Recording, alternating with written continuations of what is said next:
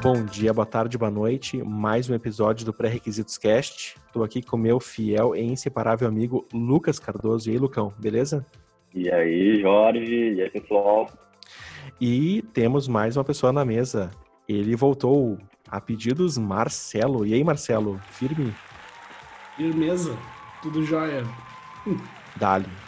Caras, hoje é um assunto que eu acho que, como a gente tem três pessoas aqui de três países diferentes, eu acho que não tinha como ser um assunto diferente desse, né? A gente vai falar um pouquinho sobre como sair do Brasil, só que olha só, a gente vai trazer só as dicas filés. Então, se tu quer saber mais sobre isso, cara, gruda aqui com a gente, que hoje vai ser quente, hein? Vamos?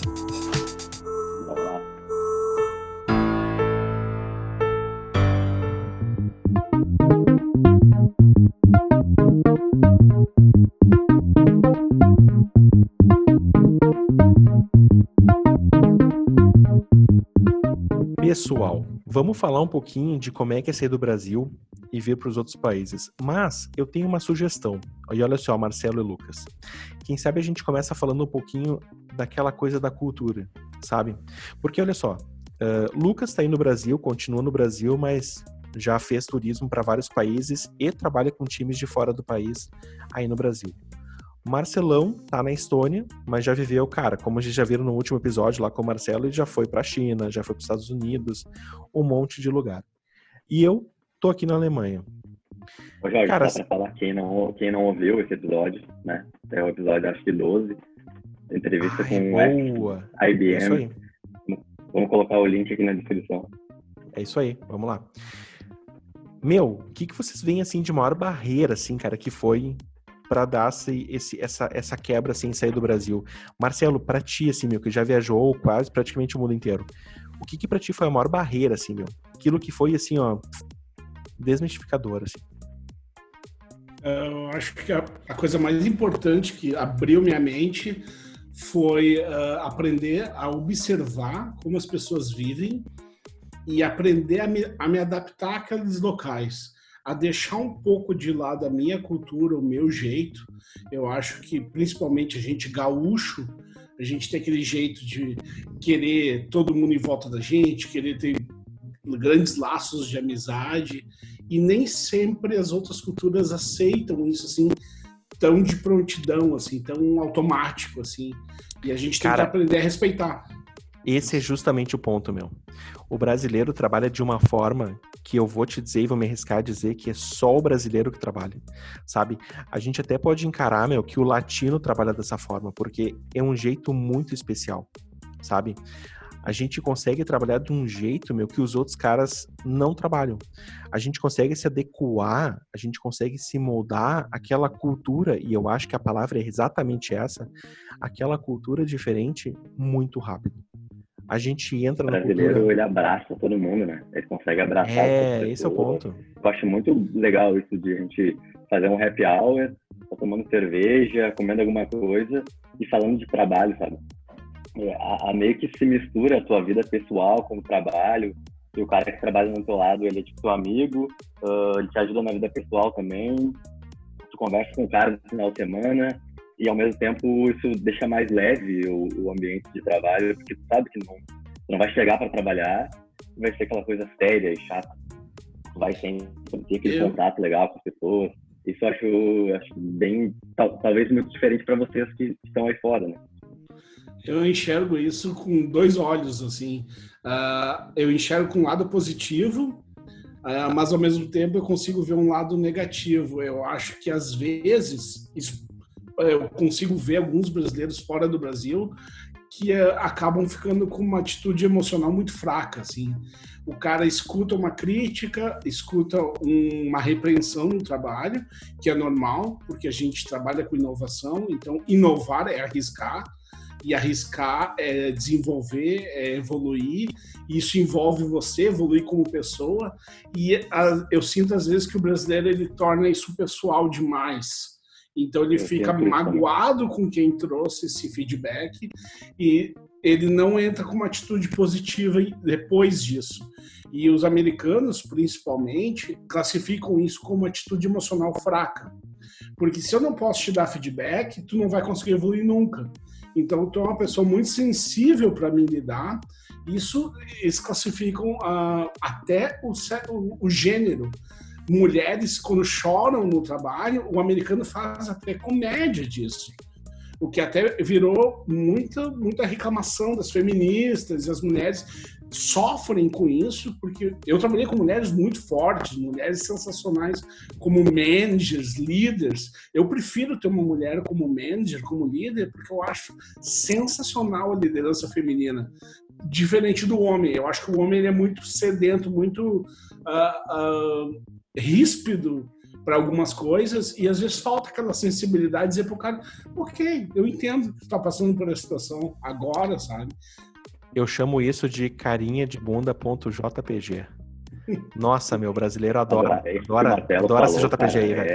É, é, muito, é muito verdade. Eu já, eu já, eu já tive tipo, conflitos com pessoas que eu era mais próximo, assim, no trabalho, e, e aí tu, tu para, tu tu trava, porque tu fica pensando, meu Deus, essa pessoa está sendo pessoal nesse momento ou profissional? E isso acontece também no momento que tu vai ter que dar um feedback para a pessoa. Às vezes tu pode também dar uma segurada no feedback, porque tu pensa que a pessoa tem uma relação mais pessoal contigo.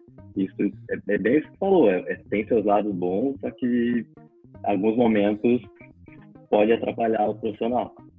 Acho que Meu, o segredo separei... tá o segredo está na. Eu vou puxar novamente a Ásia. O segredo para mim é o equilíbrio. É o cara ter esse lado uh, receptivo, abraçar outra cultura, não ter preconceito com uh, etnias, com raça, com gênero, como o brasileiro geralmente é. é muito carinhoso, muito receptivo, muito uh, até sentimental em algum lado, mas ele tem o equilíbrio de ser forte mentalmente e ter uma postura madura psicologicamente falando, para ele saber aceitar o feedback, saber separar quando é trabalho, quando é pessoal, porque eu já vi muito brasileiro ser demitido por esse motivo e gente boa.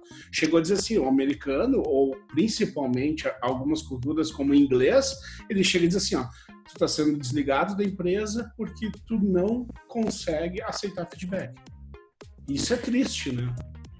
Eu separei aqui, ó, dicionário, dicionário Aurélio diz que cultura é o conjunto dos hábitos sociais e religiosos, das manifestações intelectuais e artísticas que caracteriza uma sociedade.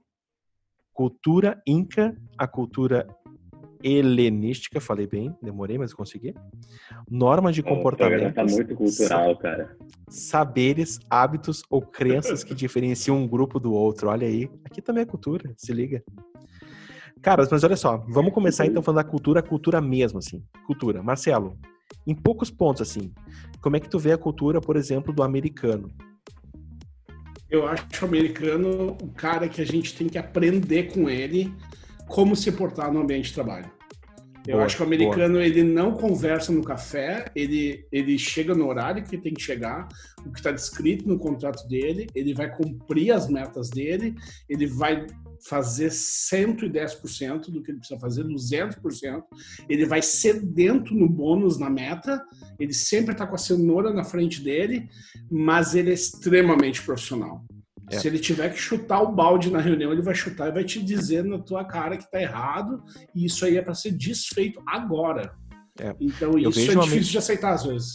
Eu vejo o alemão, cara, quase isso também. O alemão é aquele cara que ele chega no trabalho às sete da manhã, ele sai às quatro e meia, cinco horas, porque ele tem que ficar um tempo com a família dele. E, meu, o café dele, ele até para pra conversar no café, mas, tipo assim, ó, é três, quatro minutos que é o tempo do café fica pronto, tá ligado? Na máquina. E mexeu o açúcar. E era isso. Entendeu? Lucas, como é que tu vê, assim, a cultura hoje Brasil? Eu, eu já vejo isso cada vez mais diferente do que vocês estão falando. No Brasil, pelo menos.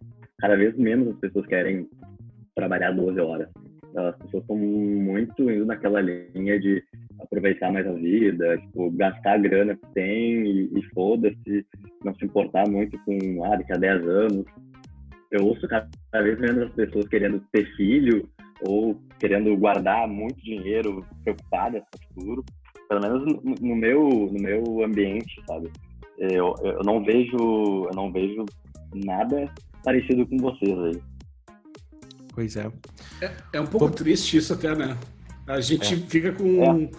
com um sentimento até um pouco assim, pô, o Brasil pode ser mais que isso, né? Potencial enorme, eu, né? Eu, eu, acho que é um pouco, é um pensamento, é, não estou sendo, não quero discriminar quem pensa assim, acho que aproveitar a vida ótimo, mas é um pouco infantil também. Eu acho que talvez é uma falta de maturidade de algumas pessoas de não pensar talvez no futuro ou em se qualificar ou em, em, em dar, mais de si para onde tu vive ou, ou para ajudar os outros.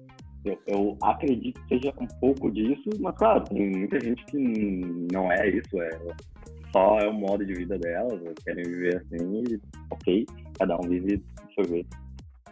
E o Marcelo como é que tu vê na cultura asiática isso assim quando tu teve lá, tu, tu foi para ti foi um problema isso? Foi ou foi mais? Tu tava vindo acho que do Brasil quando foi para Ásia, né?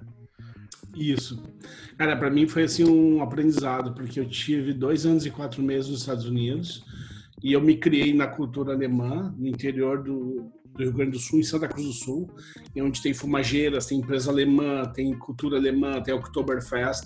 Então eu venho dessa cultura alemã, onde tu conquista uma amizade ela é para a vida inteira é um, uma cultura um pouco europeia, até diferente da brasileira, que é super receptivo. O alemão não é super receptivo de, de entrada. Quando eu fui para os Estados Unidos, eu, eu aprendi o que, que é uh, saber vender o teu próprio trabalho, se vender, saber se expressar, saber falar em uma reunião e além de desenvolver o inglês, como se portar no trabalho. Isso é uma coisa assim, ó, a inteligência emocional é forte. Quando eu fui para a Ásia, já foi um impacto diferente. Os caras são soldados, né, meu? É, é, o asiático é difícil, gente. Eu digo americano, é, eu digo americano, eu digo americano. O americano é, o é muito soldado, né? É o, ele é, eu acho até que uh, tem uma. Eu gosto da postura americana tem uma cultura que eu descobri que é mais uh, assim guerreira que o que o americano que é o, o Irish, o irlandês. O irlandês, cara, ele põe a faca nos dentes e vai para cima do negócio, entendeu? É aquele Caxias, ele vai defender né, o ponto dele. Ele é Caxias mesmo, é trabalhador assim extremo.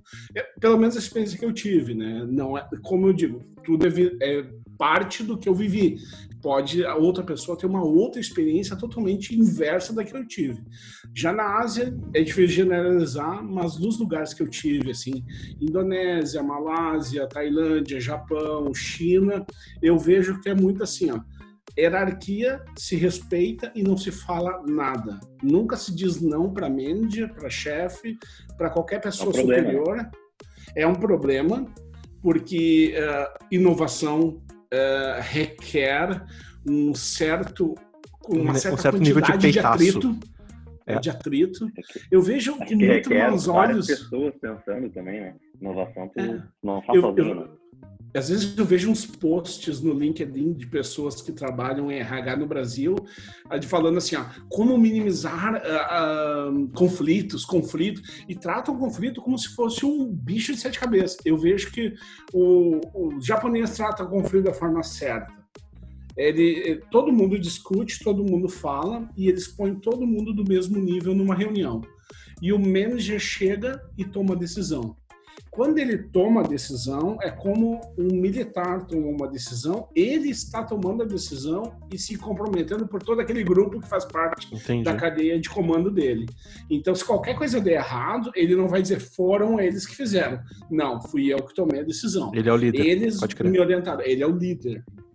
Pode crer. Está falando ponto a ponto, sabe? Tipo assim, a gente bota um ponto na roda e a gente discute aquele ponto. Vou começar com um ponto que, para mim, ele é polêmico. Notice Period, que aqui na Alemanha ele é comum, que é quando tu vai pedir demissão, tu tem no teu contrato tu tem um tempo que tu tem que dizer assim, ó, oh, tá, eu tô pedindo demissão ou vou ser demitido no caso. E aí tu tem esse tempo de resguardo, que no Brasil pela CLT é de um mês. Aqui na Alemanha, normalmente ele é de três meses, a contar apenas a partir do primeiro dia útil do próximo mês. Não, desculpa, não é do primeiro dia útil, é do primeiro dia do próximo mês. Então, por exemplo, a gente está gravando hoje dia 27, né? Dia 28, 27. Já nem sei mais. E aí, o que, acontece? Se eu pedir demissão hoje na empresa, ele só vai começar a contar no primeiro de junho, sacou? Então, a partir daquele primeiro de junho, conta três meses. Aí, no final desses três meses, é que eu posso sair da empresa, né? Como é que é para vocês aí? Aí, Lucas, aí no Brasil, mudou alguma coisa ou continua aquele um mês? Não, aqui, mesma, mesma bosta de sempre. Mas, Você mas eu até negociar, ia, ia... Sim, pode negociar sempre. Mas eu, eu acho que tem até um pouco mais de flexibilidade, porque eu nunca fiquei os 30 dias, na verdade. Sempre saí antes. É, eu também. até Nunca- não lembro de ter ficado isso. O que acontece se tu sair antes dos teus três meses, por exemplo? Porque três Não, é meses quebra é de contrato. tempo, né? É quebra de contrato. Tá, aí tá, tá ferrado. Não, tu tá ferrado. Tem que pagar. Tu tem que pagar. É, aí tu paga o inverso. Tá, tá no contrato isso, entendeu? Tu não pode sair antes. E se tu tentar sair antes também, dá mó zica no, aqui na, na agência de emprego daqui, entendeu? Dá mó zica. Não, não pode. E aí, Marcelo, como é que é pra ti isso? Eu acho que a- a- aqui na Estônia é uma coisa que hoje eu valorizo muito. O que está escrito no contrato que está valendo. Tu tem 20 engenheiros nas mesmas posições, na mesma companhia. Não é incomum tu ter 20 diferentes contratos. Difer- diferentes contratos. Tu Nossa. vai encontrar, ah, vai depender como foi a tua entrevista, como foi a tua oferta, de onde tu vem, a tua experiência, a posição que está escrito lá, software engineer, senior software engineer, é, é o que a gente diz doesn't matter. Não, não tem relevância. O que está escrito no teu contrato é escrito no teu contrato. Por exemplo, meu contrato, eu tenho que avisar a empresa uma semana antes de eu sair. Ah, o meu contrato anterior, eu não tinha que avisar nem um dia antes. Eu podia chegar e dizer assim, ó, a partir de amanhã não vem mais. Tchau, estou indo. Ah, então, assim, ó, o que está escrito no contrato que está valendo. E mesmo Óbvio, pra demissão? Para demissão de ambos os lados, desligamento de ambos os lados e multas de ambos os lados por não cumprir o contrato. As multas são bem severas e ah, o cara paga, não tem, ah, não vou pagar, porque aqui, aqui na Estônia tem uma coisa chamada Bank Corrupt, que é ah, você deixou de pagar alguma coisa e você entra em Bank Corrupt, que é falência pessoal. A partir dali a tua vida está desgraçada. Não é, não existe Serasa, SPC, mas a tua vida está desgraçada porque o banco vai cancelar a tua conta. E você é uma pessoa Coisa sem boa. conta bancária. Ah, Que então, é lindo. uma coisa que, assim, ó, muito interessante. É, e a próxima coisa a ser cancelada com Bankrupt é ser um visto. Então, Coisa já pode boa. pegar e ir em direção ao aeroporto e voltar para o seu país de origem. Então, é bem interessante isso, sabe? É, a pe- as pessoas levam muito a sério o contrato e o que está escrito. É, o contrato aqui, assim, meu, tu consegue negociar praticamente tudo. O Notice Period, que os caras, tipo assim, ó, hum, mas tu quer. Tu pode até negociar, tipo assim, ó, um mês. Um mês, dois meses ou três meses, mas o normal mesmo é três meses. Ele já vem default de fábrica, entre aspas, já com três meses. Aí tu pode dizer, bah, mas assim, eu não, eu não, não gosto de três meses, eu gosto de um mês. E aí tu começa a negociar tudo isso, né? Inclusive férias tu negocia, inclusive tempo que tu fica doente tu negocia, né? Esse tempo previsto de doença, tudo tu negocia. Mas o Notice Period, normalmente as empresas pedem pelo menos três meses. Mas isso daí é para tu sair da empresa, né? Eu e queria você desligar também. como é que funciona. É, é- é- mas é, é diferente, uma cláusula diferente, não é a mesma cláusula. Não, é a mesma, é a mesma. Eles Não. usam pra mesma Aqui- coisa. Aqui tem a cláusula do lado da empresa e tem a cláusula do lado do funcionário. Então, aqui na realidade é assim, ó, é o teu contrato de aluguel do teu imóvel, o teu contrato de trabalho, o teu contrato de compra do carro, é tudo contrato e no contrato é, um, é uma folha em branco que tu escreve o que você quiser. Por exemplo, no meu contrato de leasing, como estrangeiro, eu tenho 1% a menos de, de, tax- de juro. Então, meu juro anual é 1,65. E todo outro estrangeiro que vem aqui, que eu sei, eles têm, ah, que não trabalham na Microsoft, tem 2,65. Porque a Microsoft tem uma parceria com a Volkswagen por funcionários da Microsoft É, dá 1% desculpa. a menos. Desculpa. É Volkswagen. Volkswagen. É. E- então Tem que tem, tem que falar?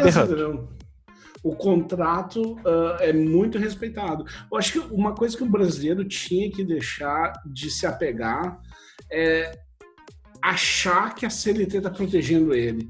Bah, Porque tu imagina ô, meu, assim, com certeza. isso daí, isso daí é assim, ó, eu vejo o cara reclamar, chegou o ponto de chegar assim, para não citar nomes nem, nem locais, num país super legal de se trabalhar, chegou um brasileiro e começou a reclamar do contrato. E daí alguém escutou isso, falou pro outro, falou pro outro, falou pro outro, isso daí apareceu e o RH chamou ele para conversar. Diz, ó, meu, seguinte, tu tá causando na empresa aí, reclamando do contrato. Aqui nesse país funciona assim. E deu uma advertência e ficou três dias em casa sem receber. Pô, Tomou uma advertência. Então, assim, é, cara, é, contrato é uma coisa séria. A gente tem mania de, no Brasil, achar que a CLT é uma coisa séria e o contrato é possível de ser quebrado, sabe? é uma incoerência, né? Incoerência total. né?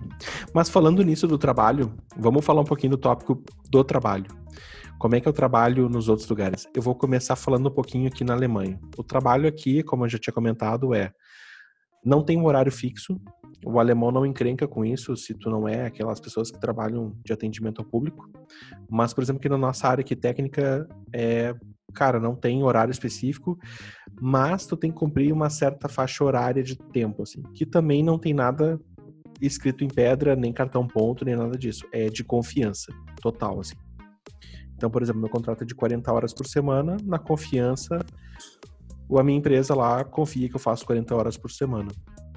Normalmente, a galera que começa a trabalhar umas 7 horas, 8 horas da manhã, os developers geralmente começam umas 9 por aí e tal, como é no Brasil, mas eles realmente cumprem horário e não é que ele cumpre horário hora bunda na cadeira, sabe? É realmente trabalhando, é realmente produzindo. Uma coisa que chega até a ser bonito de ver, né? E pra ti aí, Marcelo, também é assim? Também tem essa seriedade total, assim, no trabalho? Ou, ou tem uma brasileirada, né, no caso? grande maioria disparado, além de cumprir corretamente o contrato, faz mais do que está escrito no contrato. Boa. Porque os contratos que eu, que eu conheço, além dos, dos que eu assinei uh, entre eu e as empresas que eu trabalhei aqui na Estônia, como nos Estados Unidos, eles têm uh, três pontos são super importantes: a tua carga horária de trabalho semanal, uh, a tua, o teu bônus e as tuas stock options. E é, tanto bônus como stock options, bônus é baseado em performance, meritocracia, que é uma palavra que eu acho que eu tenho escutado no Brasil que é quase proibido de se falar, é quase um palavrão. E isso daí move o mundo, desculpa, é oferta de oferta e demanda, meritocracia é o que rege o mercado.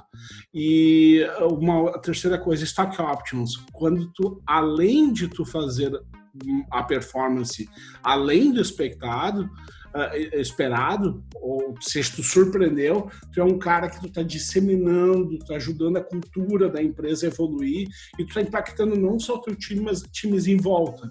Ou seja, tá impactando a empresa. Daí tu pode receber stock options, que a gente chama de segundo bônus. E daí tem uma última coisa que é o, uh, o tempo de férias, que é o holiday.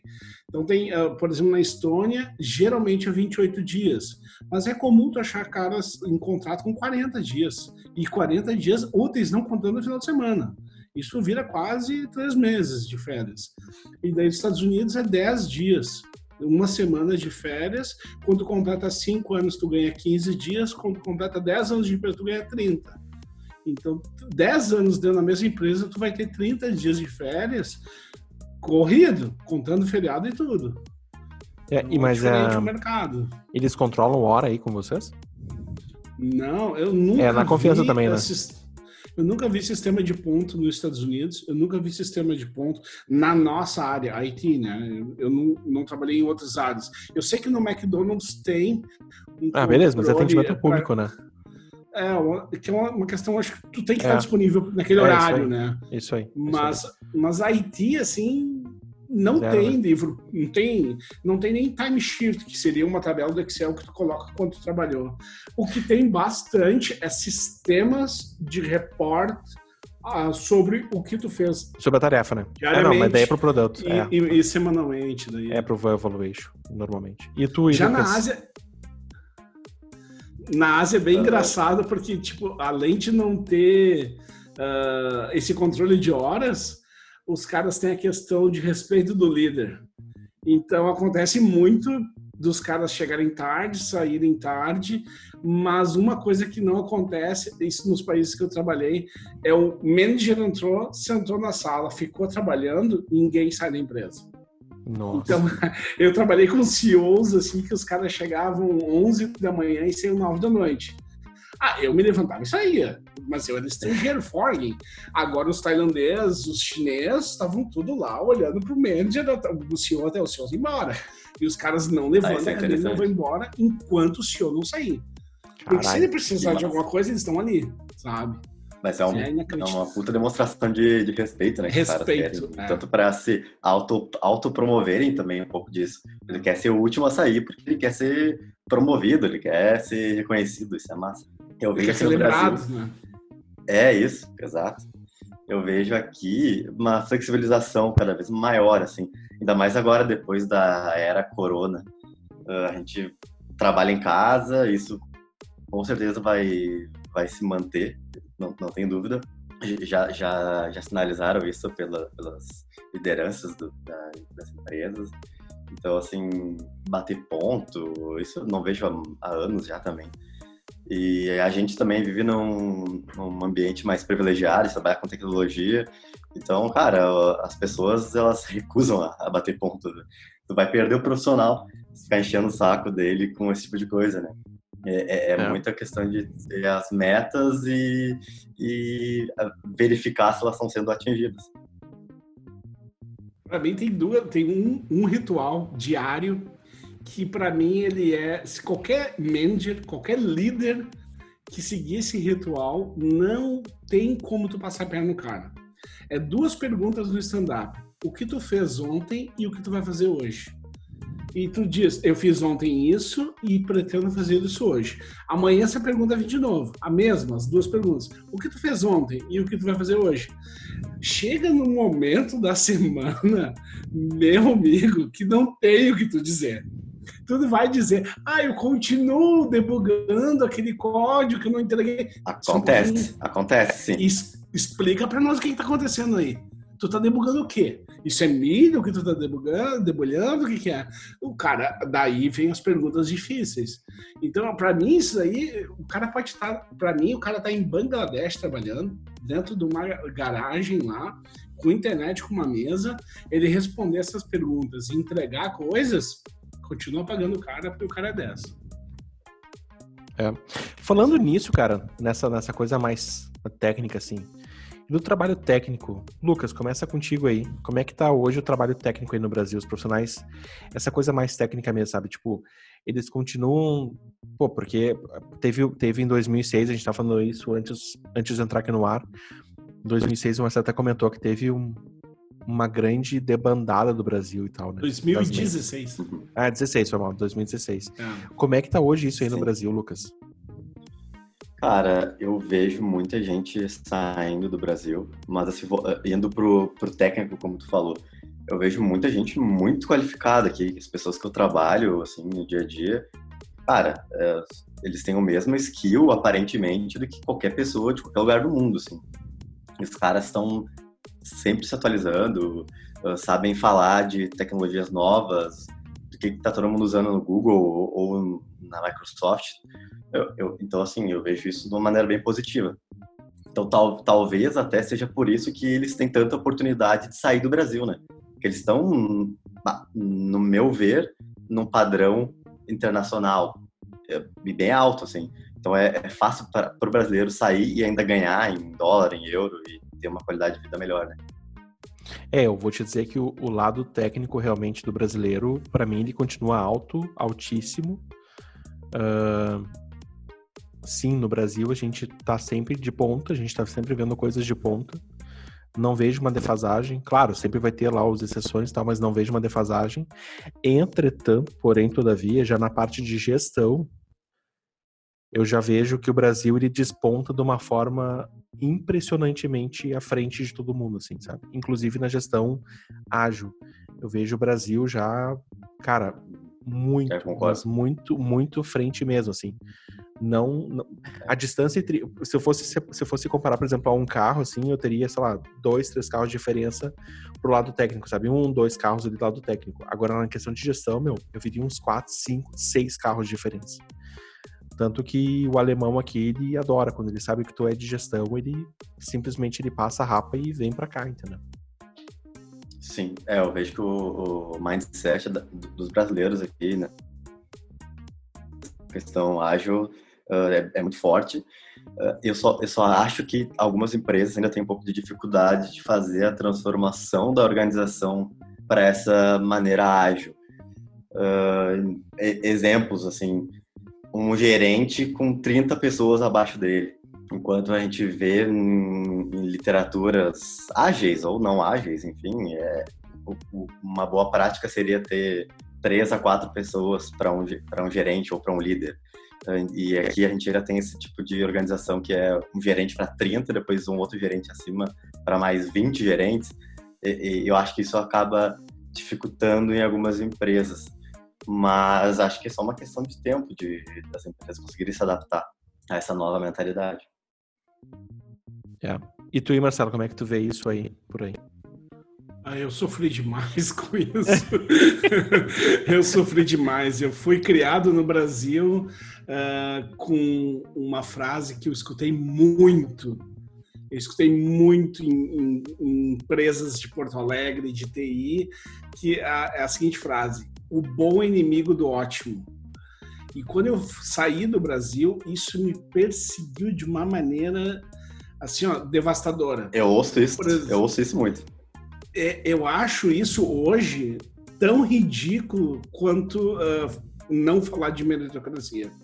Uh, o que que, o que que pega? Por exemplo, vou falar do meu trabalho, que eu estou vivenciando, que eu não cometo nenhuma gafe. O meu trabalho hoje é inteligência artificial é, é, gerir, oferecer, automatizar e, e, disponibilizar infraestrutura de inteligência artificial para a Força Aérea dos Estados Unidos. Não tem caso de estudo, eu não vou no Google e acho, ah, como eu faço ah, isso para a Força Aérea? Não tem caso. A gente está na, não tem no na da onda. A gente está ali, o, o, que o Google não quer entregar para para os militares em termos de detecção de imagem de inteligência artificial, por uma questão que ele tem uma questão de ética de não trabalhar com a guerra, né? A gente tem que fazer isso, porque senão vai morrer gente. Na prática é isso. Então, o nosso cliente é esse e a gente tem que entregar uma detecção de imagem para um caça que custa 250 milhões de dólares. Então, o cara vai dizer o seguinte: ah, uh, eu vou entregar o ótimo do que o, o, o perfeito. É o ótimo inimigo do, do o, o, bom inimigo do ótimo, né? Então o que, que eu vou dizer do cara que está comprando o ótimo? Eu, eu entrego o que pro cara? E, o bom ele já tem no Google. Ele já tem ali na Microsoft pronto como commodity, como um serviço que ele só consulta e pega. Ele quer detectar não o carro do caça, mas saber que carro é aquele, que ano é, se aquele carro tem gente armada dentro dentro. E, e, que modelo de inteligência artificial tu vai usar como referência? Nenhum, porque ele é único.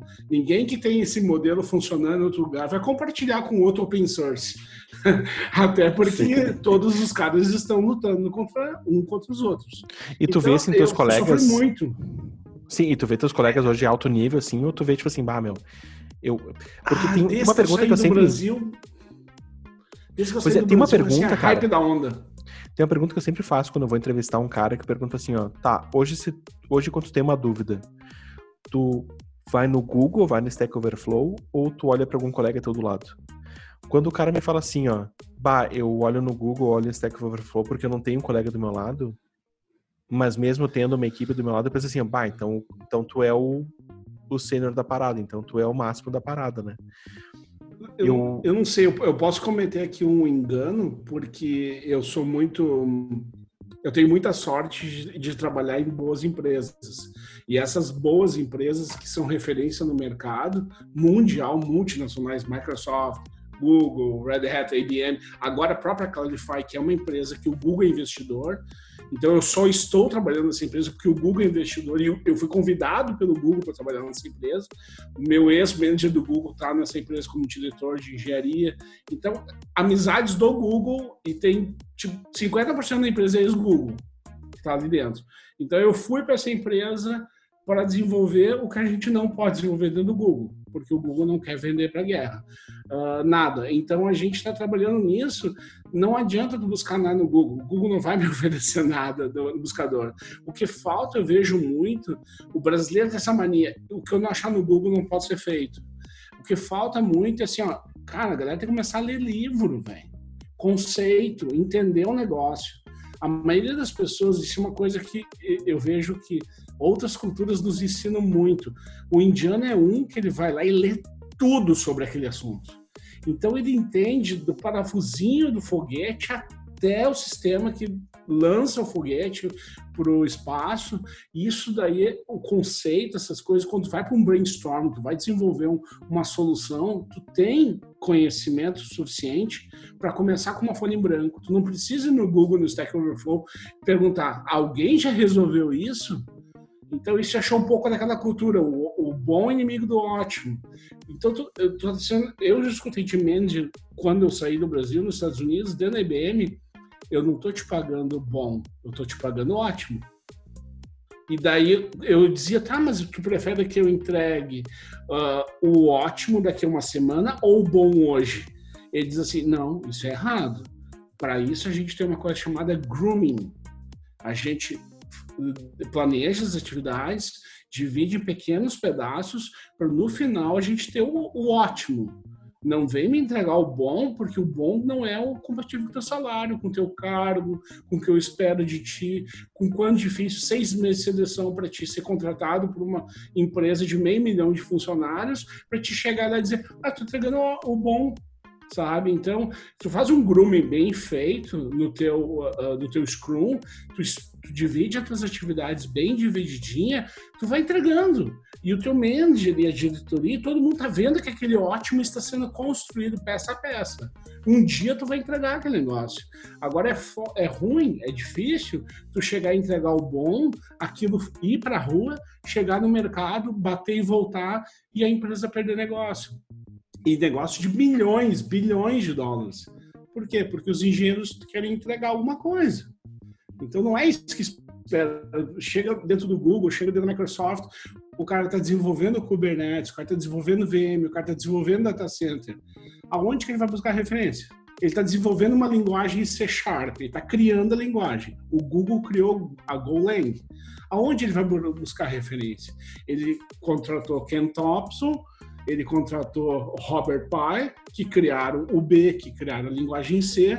Esses caras têm uma base conceitual, um, um puta legado, e chegaram lá, ó, a gente aprendeu com nossos erros, com as outras linguagens que a gente criou, a gente vai criar uma linguagem muito melhor do que o Google está pedindo. Eles não foram no Google buscar isso. Então é esse tipo de profissional que eu acho que está faltando no brasileiro ser. Não que dá o jeitinho, é o cara que saca do que tá fazendo mesmo, sabe? Sabe aquele mecânico que tu chega para arrumar teu carro e tu liga o carro e ele escuta? Eu sei que é isso. É esse cara que tem aquele conhecimento natural da coisa, sabe? Isso eu acho que tá faltando o brasileiro ter no TI. Eu vejo muito cara que é conversador, sabe? E isso hum. pega mal pra, pra cacete, porque tem também, eu posso falar que tem alguns indianos que fazem isso também, sabe? Pega ah, mas mal o indiano, mesmo, o indiano já é assim, né, meu? Pelo menos os que eu trabalhei, o indiano já era assim. O indiano é aquele cara que se tu escreveu errado a documentação, ele vai fazer errado e, e não é culpa dele, né? Mas pe pegando um pouco desse gancho, Marcelo, o que que tu vê hoje, assim, de como é que o europeu aí do teu lado e até mesmo como é que o asiático e o americano, ele lida com o problema, assim.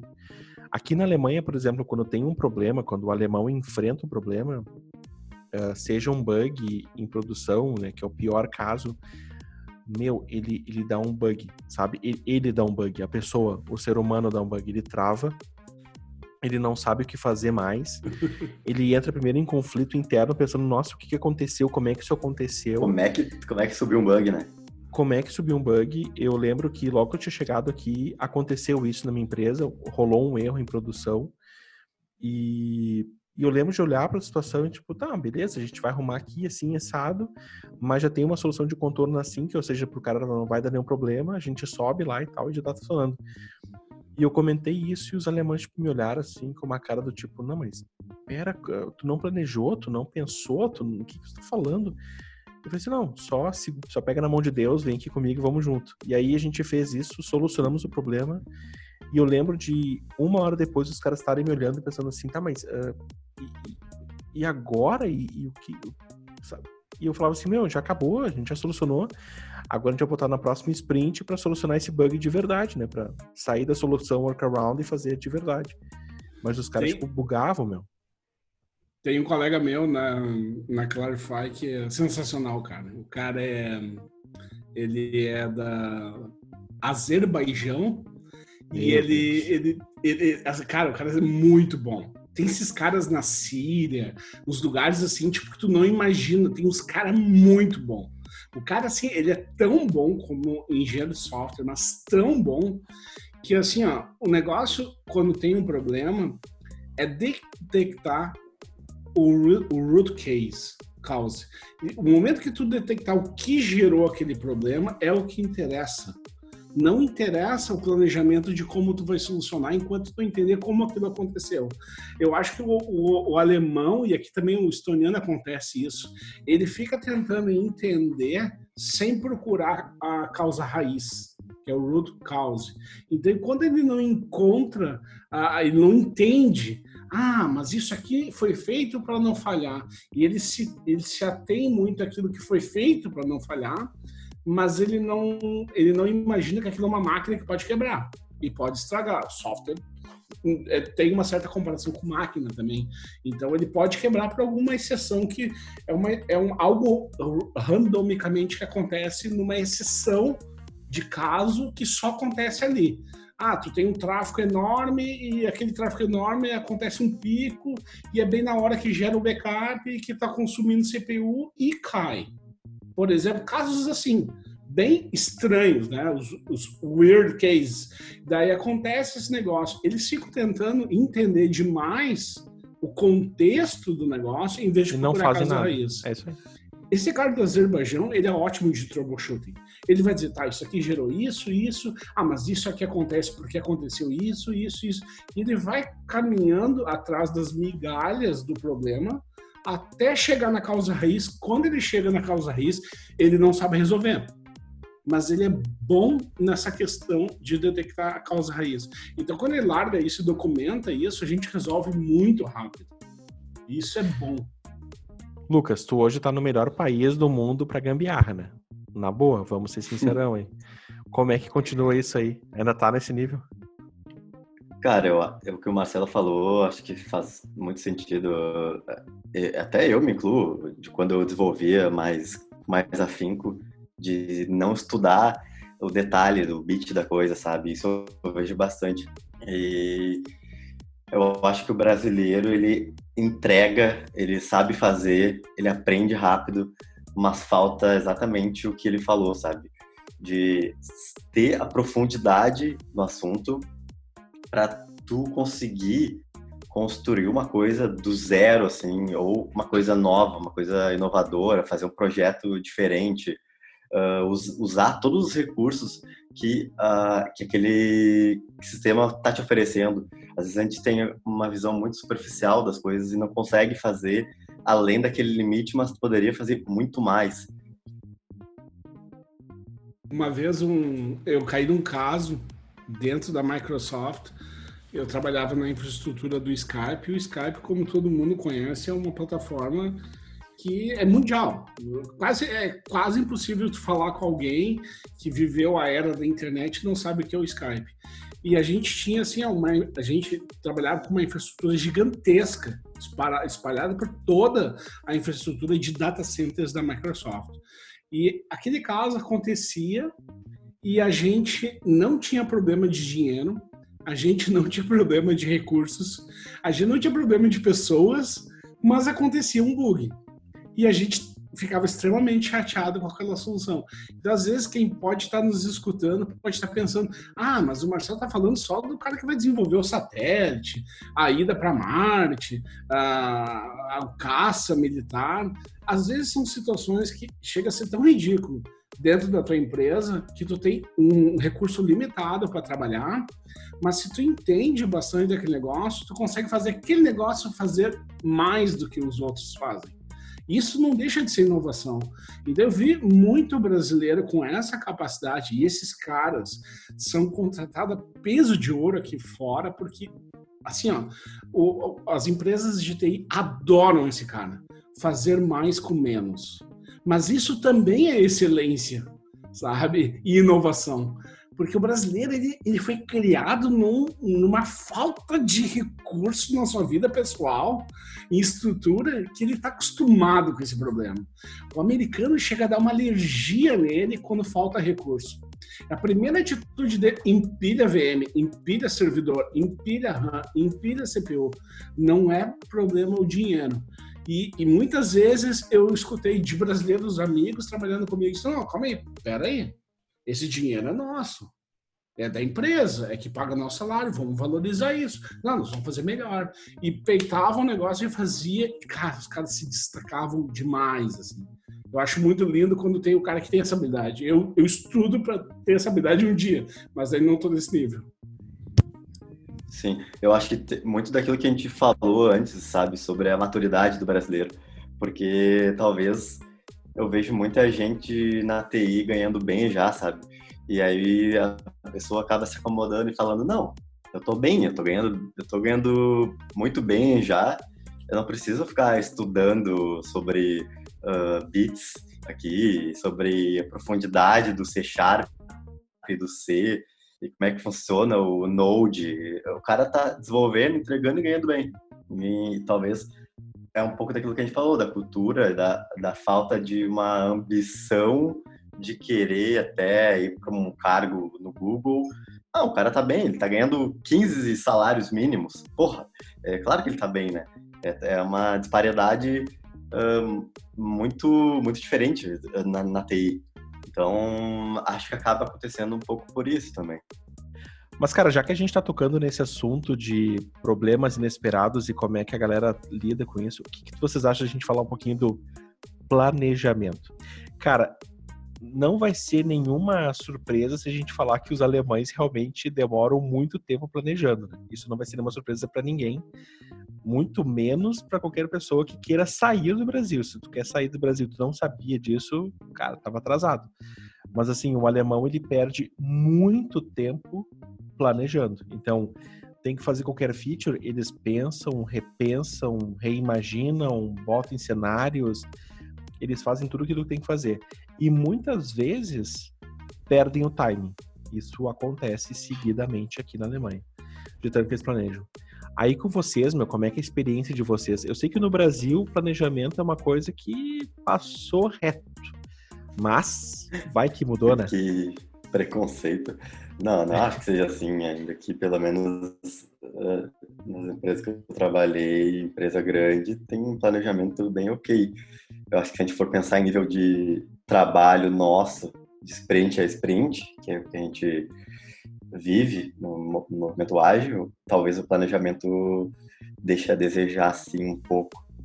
Um pouco não, acho que foi, foi um pouco educado aqui, acho que falta ainda bastante, falta bastante. Então acho que não é, é não, não dá para ser 8 ou 80, né? Eu acho que tem que tentar achar um, um balanço aí mas realmente acho que muitas vezes a gente peca e acaba gerando retrabalho ou fazendo o que não deveria ser feito por uma falta no planejamento. Então, uma coisa que me preocupava bastante, eu estava no Brasil, é que às vezes tu ia querer planejar alguma coisa a mais. Não que eu tivesse aquela cultura do planejamento, sabe? Eu não tinha essa cultura também. Mas uh, às vezes tu quer ter, tipo, fazer alguma coisa melhor, né? Tu quer, tipo, não, vamos repensar, isso aqui ainda vai crescer e tudo mais. E o que mais me irritava eu lembro quando eu lidava com pessoas que diziam assim: ah, não, eu planejo muito pouco porque eu li no livro do Google e eu li nos Lean Startup. E aí, mesmo pensando nessas, nesses frameworks, cara, tem um planejamento. nem que seja básico, de rolar uma POC, de rolar alguma coisa, mas tem um planejamento, entendeu? Mínimo, mas tem.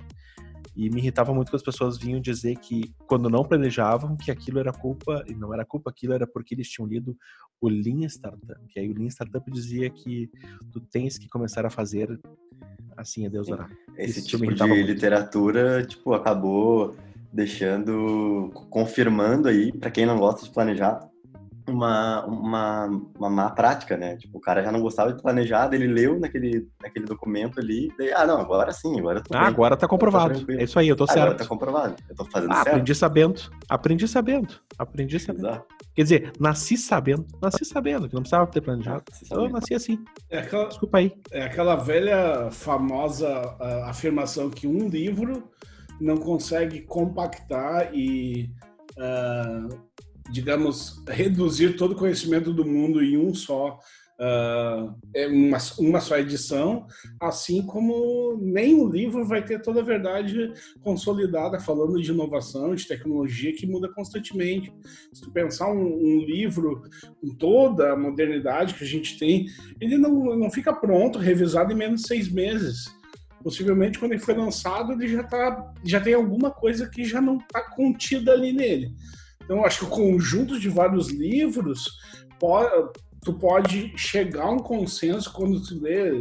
Eu, pelo menos, eu procuro fazer isso. Eu, uh, eu antigamente, quando eu, eu era um mal, um, um, horrível leitor, isso vamos falar aí para não uh, integra, em, entregar a idade, uns 10, 11 anos atrás, eu li um livro por ano.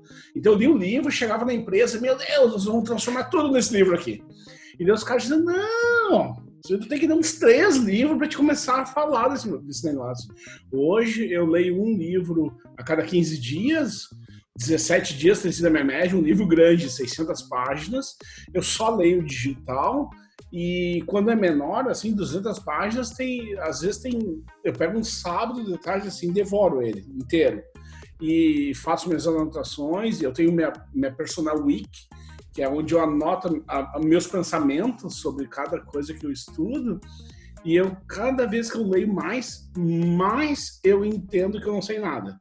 É a Boa, mesma é coisa que eu falando com um, um, um ex-manager meu uh, da Microsoft, eu perguntei para ele: ah, essas, esses caras que são CEOs de grandes empresas uh, na atualidade, eles não têm nem faculdade. Ele diz assim: sim, é verdade. Não é que a faculdade não seja relevante, mas a, esses caras que não fizeram faculdade, eles entendem mais do assunto que eles dominam e praticam da empresa deles que os professores das melhores faculdades do mundo. Então não é que o cara não estuda. Então geralmente a gente escuta: ah, o cara não tem faculdade, então eu não preciso desse conhecimento para ser um grande profissional.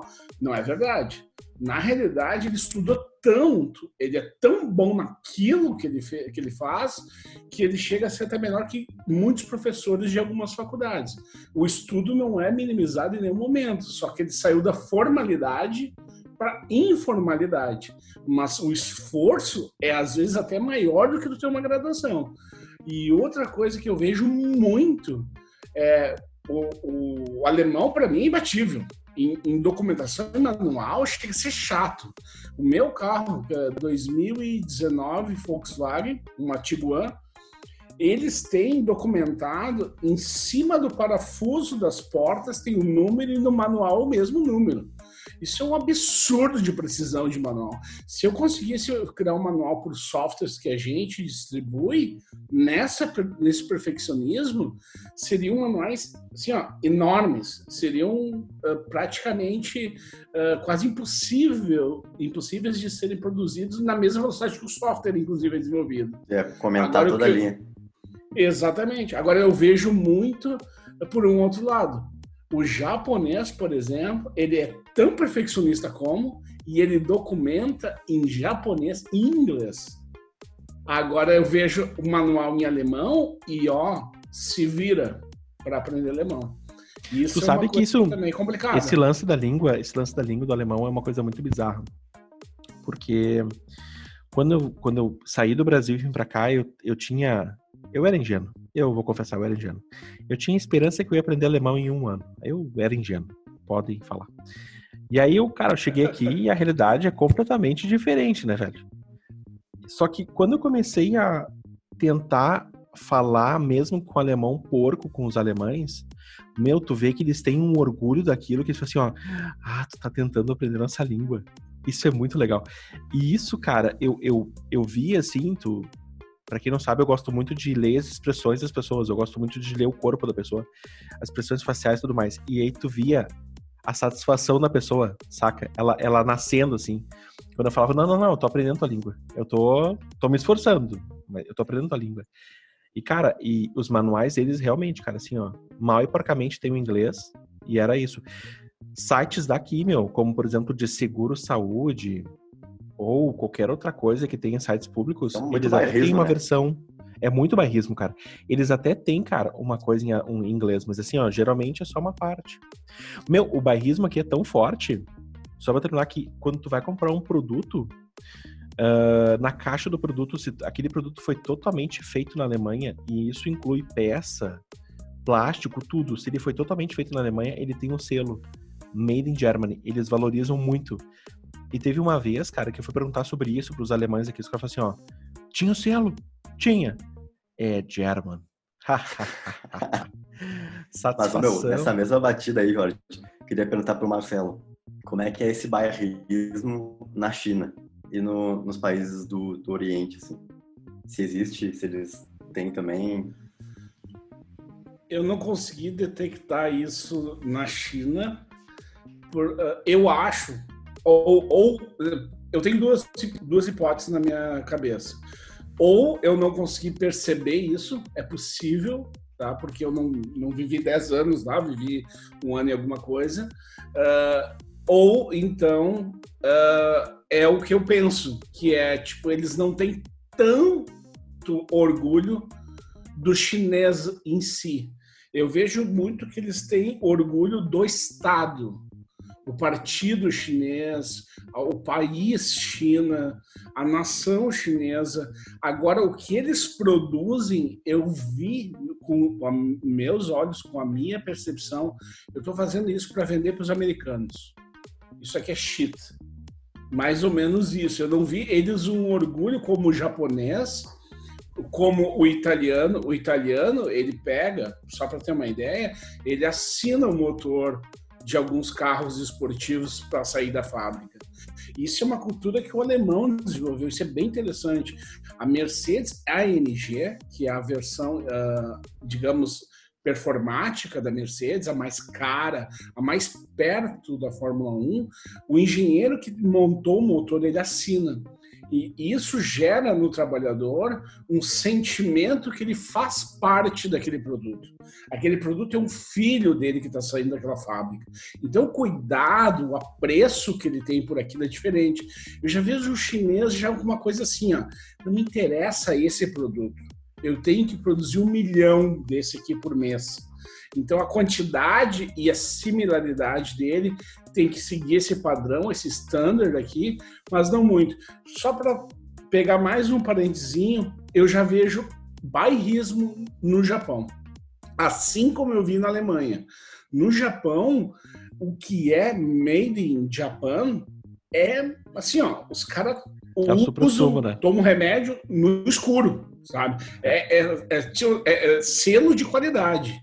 Porque o japonês é um, assim, ó, é um selo de ser estudado pelo brasileiro.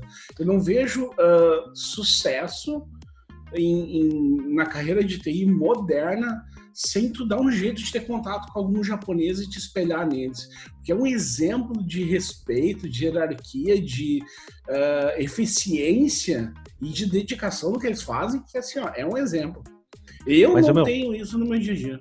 Tu sabe eu que esse do chinês, esse do chinês, uh, a gente teve aquele episódio com o Ricardo, e ele comentando, cara, que agora o governo chinês está investindo pesado nas fábricas chinesas, chinesas para que eles façam produtos de melhor qualidade. Então o governo chegou para as fábricas e falou assim, ó, ah, tu fabrica hoje esse fone de ouvido, mas assim, ó, com plástico de terceira qualidade, segunda, segunda, sabe, de qualidade ruim, assim.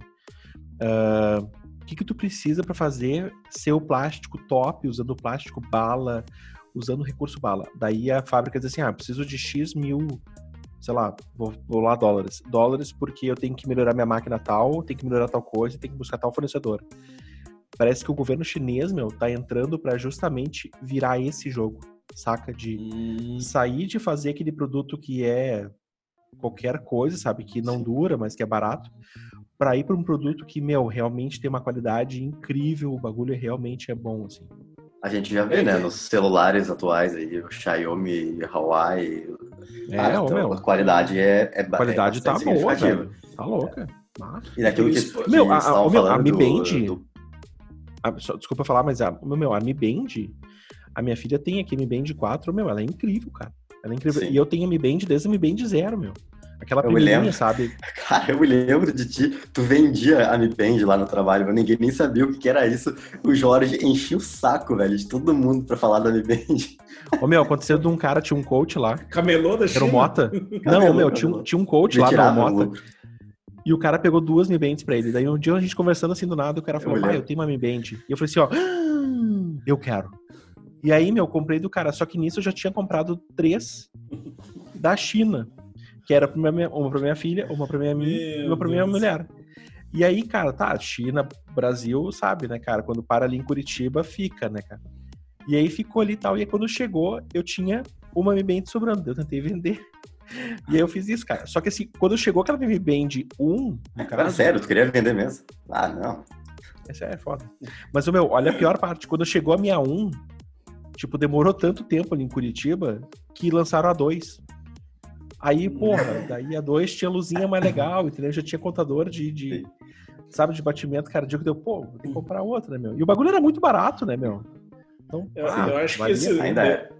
voltando àquela questão da fábrica chinesa, pode ser, como eu comentei, uma percepção minha uh, do que eu tive contato. Eu tive muito contato com a empresa Foxconn, é uma empresa americana, 50% chinesa, 50% americana.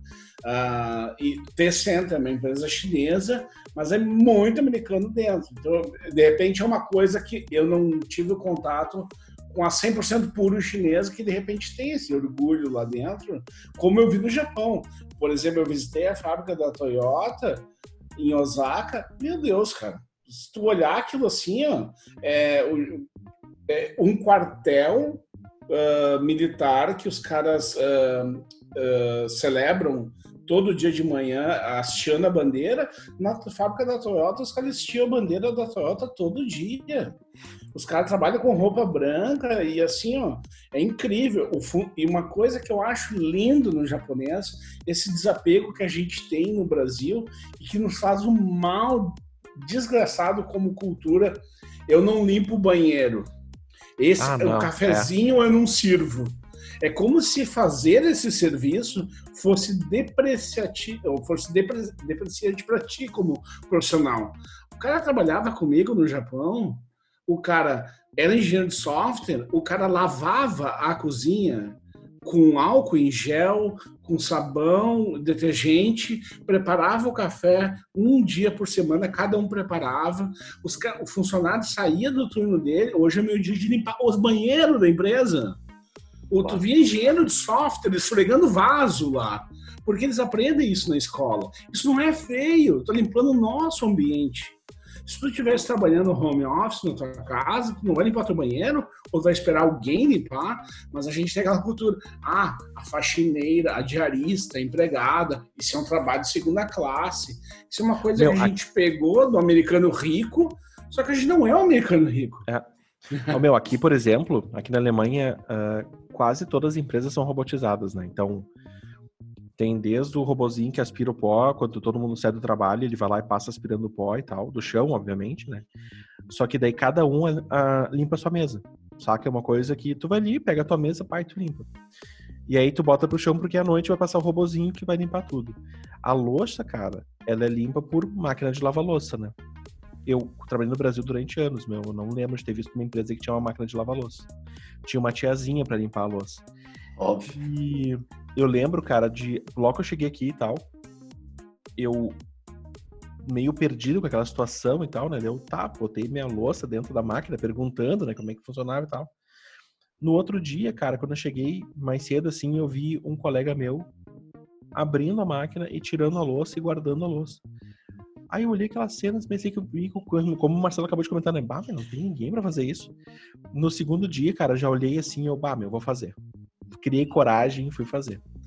Cara, lá fazer, assim, meu, e é, meu, é, é, incrível, porque assim, ó, o alemão passa por ti, ele olha aquilo, ao invés de ele passar por ti, só te dar um bom dia e vazar, entendeu? Fazer o que tem que fazer.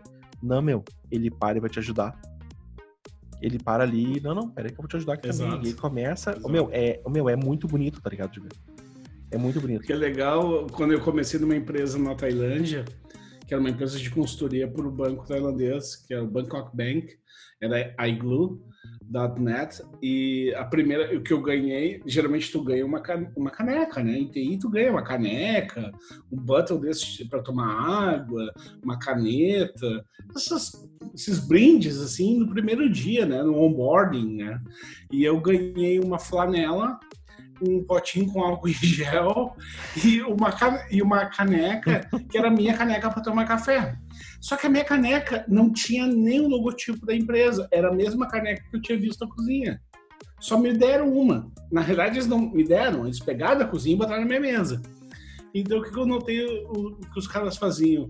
Todo mundo usava essa flanelinha para limpar sua própria mesa, o álcool em gel também, é um tipo um veja multiuso com álcool em gel, uma coisa assim, que eles me forneceram. Então eu era responsável sobre limpar o meu espaço que eu fazia, além de deixar o sapato da rua na entrada da empresa. Eu tinha o sapato de dentro da empresa, que é tipo uma pantufinha assim, né? Uma, uma alpargata. Eu usava alpargata até na Tailândia. E eu achava muito interessante esse compromisso. Não tinha a pessoa da limpeza. Isso a gente está falando de Tailândia, um país de terceiro mundo, um país que não é desenvolvido, que tem gente a rodo, que podia botar um tailandês lá fazer isso por 100 reais por mês e tá tudo 10. Não, é cultural. Cara, isso aqui é o nosso né? ambiente, isso aqui é parte de que a gente está fazendo. Se a gente não cuidar, quem é que vai cuidar pra gente? Sim. Era outra vibe, assim, em tu cuidar até da sala de reuniões. Eu já vi gente falando coisas horríveis no Brasil, de ah, essa porcaria dessa empresa, e depredar o própria empresa, sabe? É Ou roubar papel higiênico, coisas assim baixas, sabe? E eu vejo que com esse tipo de ação que assim o pessoal faz na Ásia, faz em outros lugares do mundo, tu acaba pegando uma afinidade para aquele lugar que é incrível. Agora mesmo com esse negócio do Covid até uh, teve muito muitas pessoas da, da Rússia que trabalham que trabalhavam comigo na empresa anterior, a Clarify, na Bet Power, que os caras ficavam bravos de trabalhar em casa. E daí eu cheguei para um colega e perguntei, pô, cara, por que, que tá bravo de trabalhar em casa? Aí ele respondeu ah, assim, ó, eu tenho dois filhos. Não, eu tô, eu tô pagando. A resposta dele, eu tô pagando café na empresa, eu tenho café de graça. Então, tipo, eu bah, fiquei pensando foda. assim, cara, tu é um engenheiro que tu tá ganhando uma nota por, por mês, tu não tem condições de comprar um café para te tomar em casa, sabe? Não, mas, mas meu, por que eu vou comprar se eu tenho de graça na empresa, sabe? É, não, Pô, meu, essa, essa dos dois filhos. Isso é mesquinharia. É mas essa sabe? dos dois filhos, cara, foi real, foi real. Eu cheguei para um amigo meu, um colega meu, e falei assim: Ah, mas tu não curte trabalho de home office? Isso foi bem antes do Covid, foi há muito tempo atrás. Naquela época, só porque a gente ainda ia pro trabalho, sabe? Que tinha tua mesa e tal. Né? Faz muito tempo. Faz. ano passado, assim, faz muito tempo. e aí o cara assim pra mim assim: Ah, meu, eu tenho dois filhos. E silêncio. Aí eu parei assim, Ô meu, mas tu sabe que a gente não negocia com terroristas, né? E assim, tu não conhece eles, cara. e morreu assim o assunto, eu fiquei quietinho da minha, assim, eu bar. Imagina o que que acontece. Era sério, meu. era sério. Era sério. Mas tocando nesse assunto, meu, assim, de essa coisa mais interpessoal, assim, tal.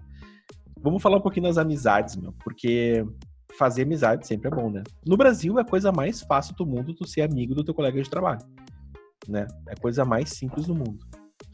As frases que eu geralmente eu escuto aqui na Alemanha são aquelas padrões, né, cara? Eu não sou teu amigo, eu sou teu colega de trabalho. E para tu fazer amizade aqui na Alemanha, cara, assim, com um colega de trabalho, meu, não é, não é simples. Tu tem que realmente, assim, te esforçar bastante, porque um mero vamos tomar um café depois do trabalho é complexo né? A não ser que tu tenha teus amigos brasileiros, aí é fácil.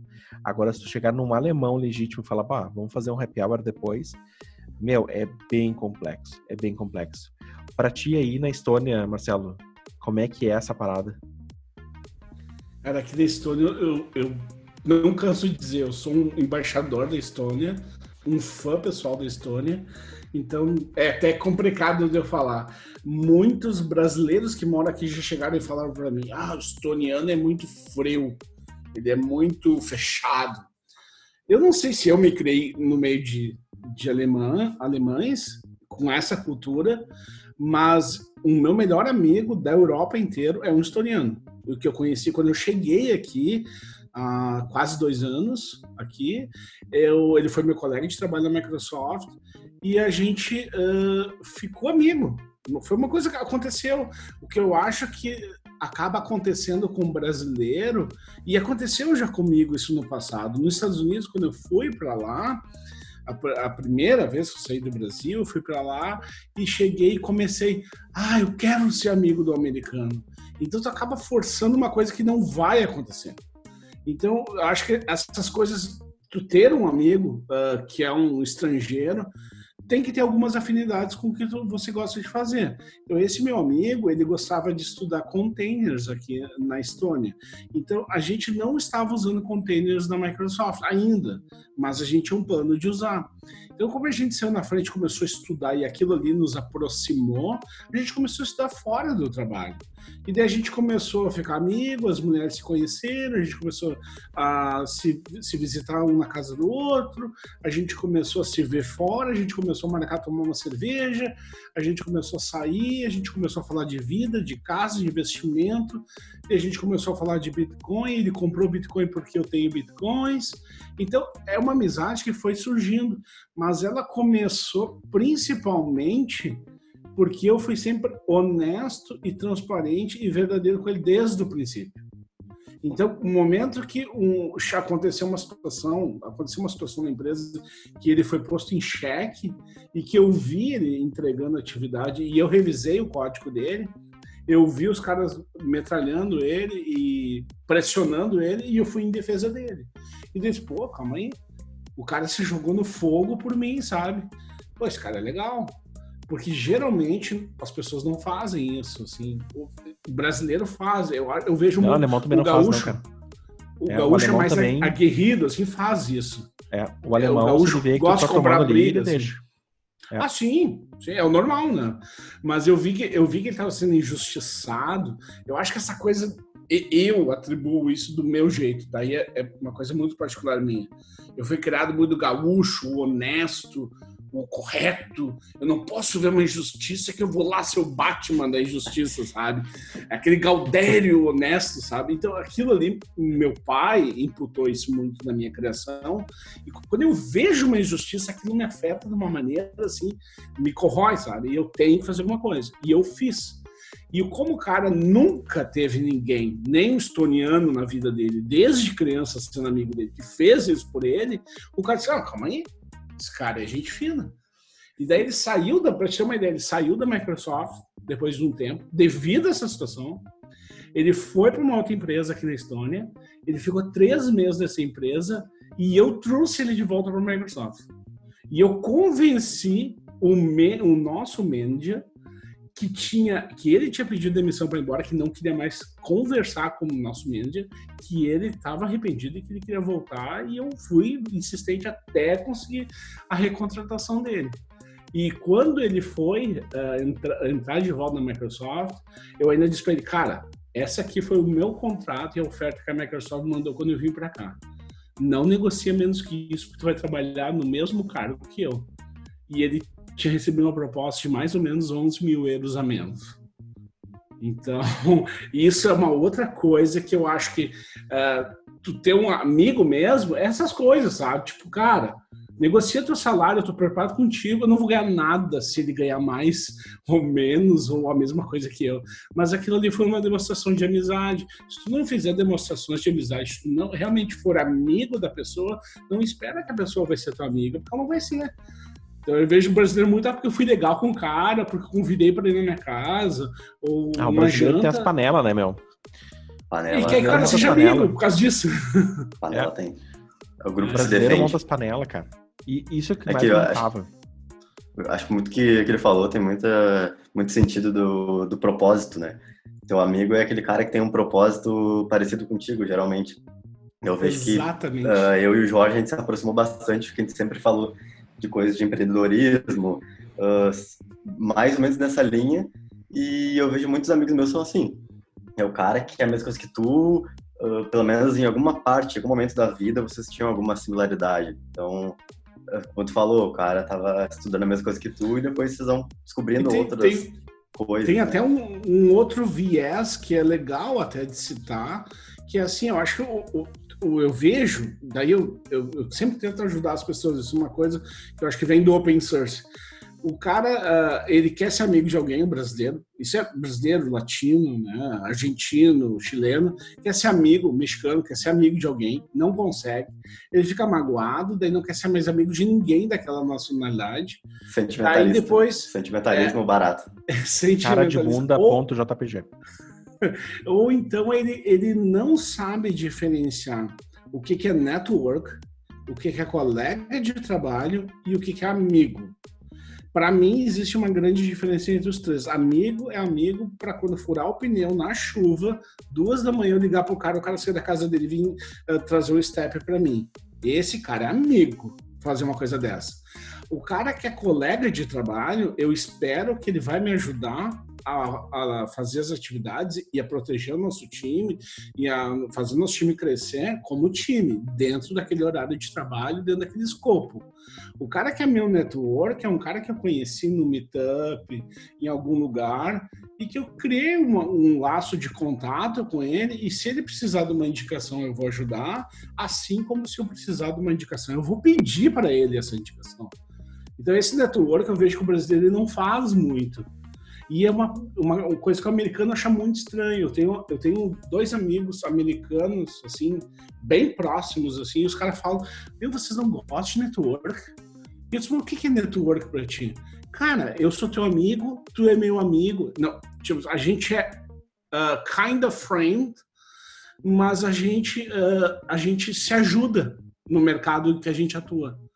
Só como? E o cara foi me explicando, não, porque eh, se tu conseguir um trabalho naquela empresa e tiver uma vaga, eu vou te fazer o refer para me ganhar o bônus.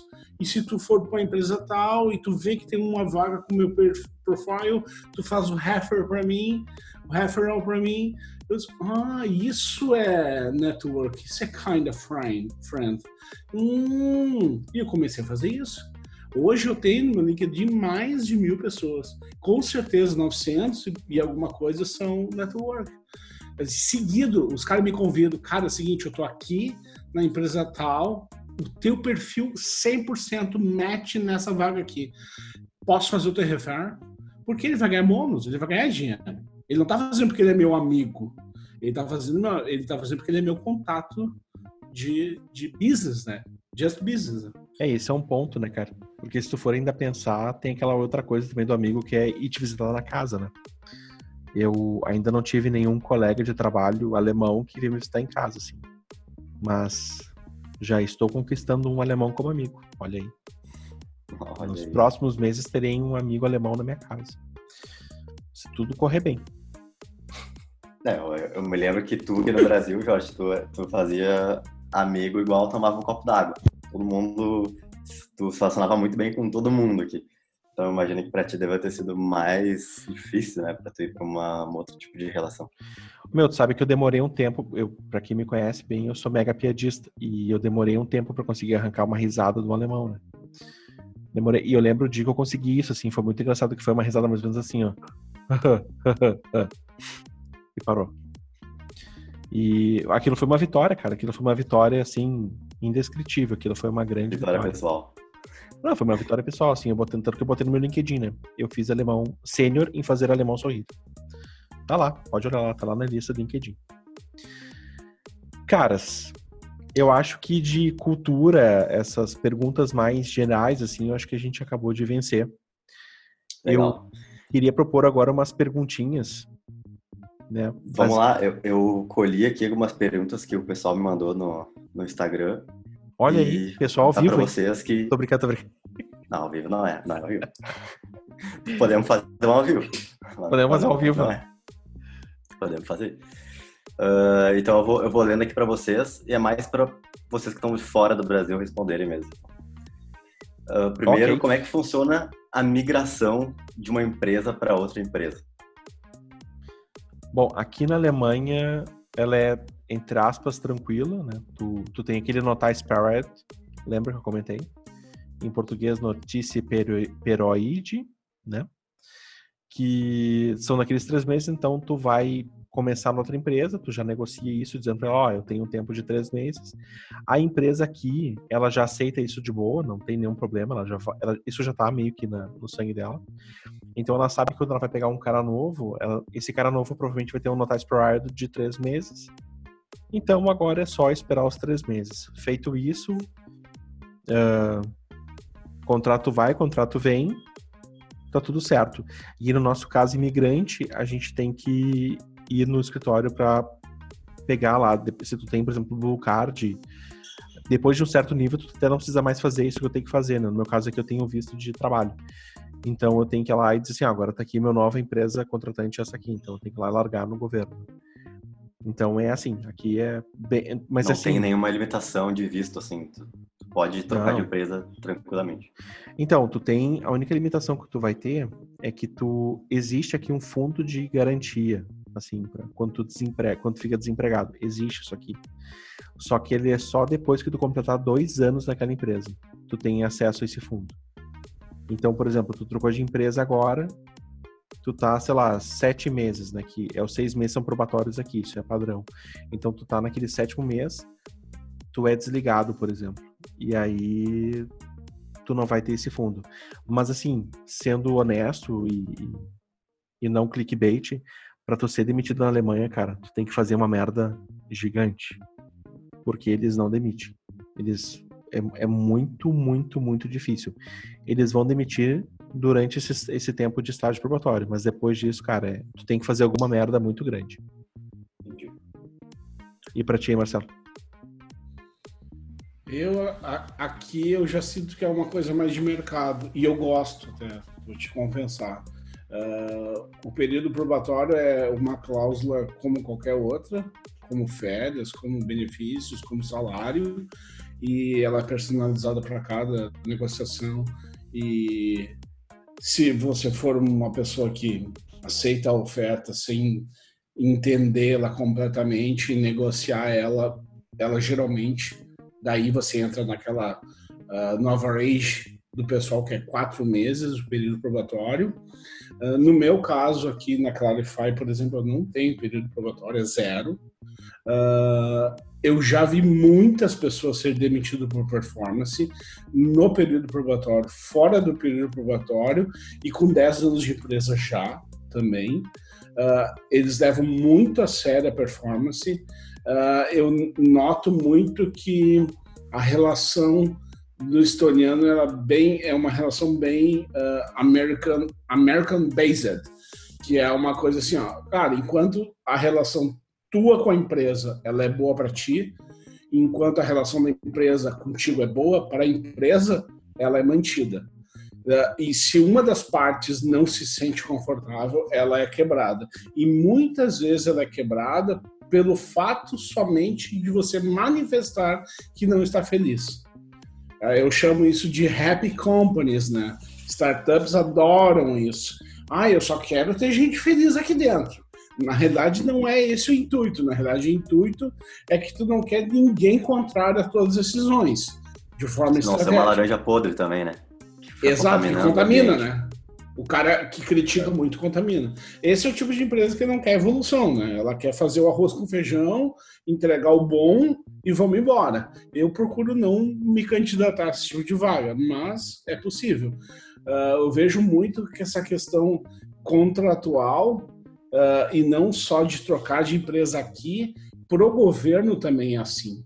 Porque, por exemplo, a gente tem uma ideia, eu já troquei, eu cheguei aqui na Estônia, a Microsoft me, uh, me ofereceu relocação da República Tcheca para a Estônia. Da Microsoft eu fui para Topia, que é uma empresa é, líder mundial em relocação e uh, RH, RH, sistemas de RH de relocação, que tem um monte de coisa envolvida com isso super complexo. É uma empresa americana que é estabelecida aqui também, estabelecido em Londres, que é o segundo headquarter, primeiro em Nova York. E eu saí da, da Topia, uh, fui para Bet Power, saí da Bet Power, fui para Clarify. Então eu já troquei em menos de dois anos quatro vezes trabalho e eu tive quatro vistos. E agora, na quarta vez, eu dei uma, uma rateada, porque assim, a rateada mesmo. Eu fui buscar meu cachorro em Tartu, que é duas horas e meia de Tallinn, e eu fui dirigindo. E aqui a lei é a lei. meu amigo, a lei é a lei, não tem o que fazer. Eu passei eh, a estrada inteira 110 por hora, é a velocidade, chegou perto de uma microvila 70, 90 e 110. O que aconteceu na placa de 70 eu passei a 90. E porque na volta eu vi 90, ah, é 90, depois só muda para 110. Botei no piloto automático 90 para trocar no 110 e esqueci disso. O que, que aconteceu? Quando eu fui trocar agora meu visto, o oficial do visto disse: Ah, ok, uh, eu estou vendo que ele é um profissional qualificado, blá blá blá blá blá blá, mas ele cometeu uma, um crime aqui na Estônia. Ele andou em alta velocidade. Eu quero saber o que, que ele vai fazer para não Eu tive que mandar uma justificativa. A empresa contratou uma consultoria de visto, sempre tem uma consultoria de visto envolvida, né? apesar de não ter burocracia. Eles montaram uma defesa. A sorte Deus, é que eu sou um cara que recebe a multa a, aceita a rateada e paga na hora. Então a minha justificativa foi: eu fiquei tão envergonhado que eu paguei na hora, eu não paguei no dia do vencimento. E baseado nisso, o cara diz assim: não, realmente, a tua história tem nexo e eu vou aprovar teu visto. Então ele poderia negar o meu visto.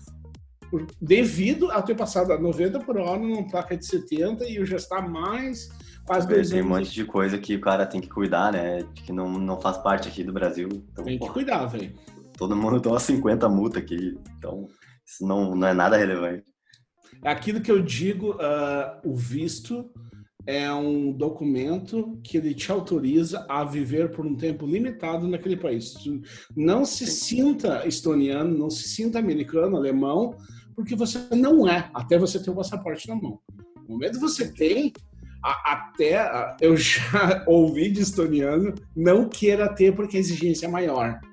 Porque aqui, se tu atropelar uma pessoa na faixa de segurança, é prisão perpétua. Se tu matar, é cadeira, é pena de morte, tá? Tem pena de morte. Então, essas coisinhas assim, legal, sabe? Estou falando de tu atropelar uma pessoa sem que, sei lá, uma criança, alguém correndo, um bêbado se jogou na frente do carro e, e aí? Matou, você vai pra cadeirinha elétrica lá e tem seu fim, entendeu? Caramba. Aqui, é, cara, faixa de segurança é ridículo. A pessoa, aqui às vezes eu vejo a pessoa caminhando na calçada, ela ameaça, tipo, ela troca assim da calçada um metro para perto da, da, do meio fio, eu já freio na faixa de segurança antes, assim, sabe?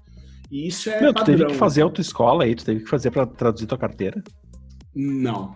Então, aqui na Alemanha, eu tô nessa, eu tô nessa, nessa romaria.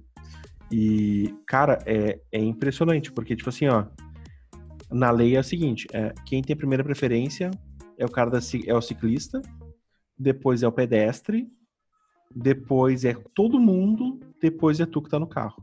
Ou seja, tu nem, mesmo que tu esteja na tua via, cara, tu, tu, tem que cuidar tudo. Tu não, tu não pode pensar em, em sabe, em machucar outra pessoa.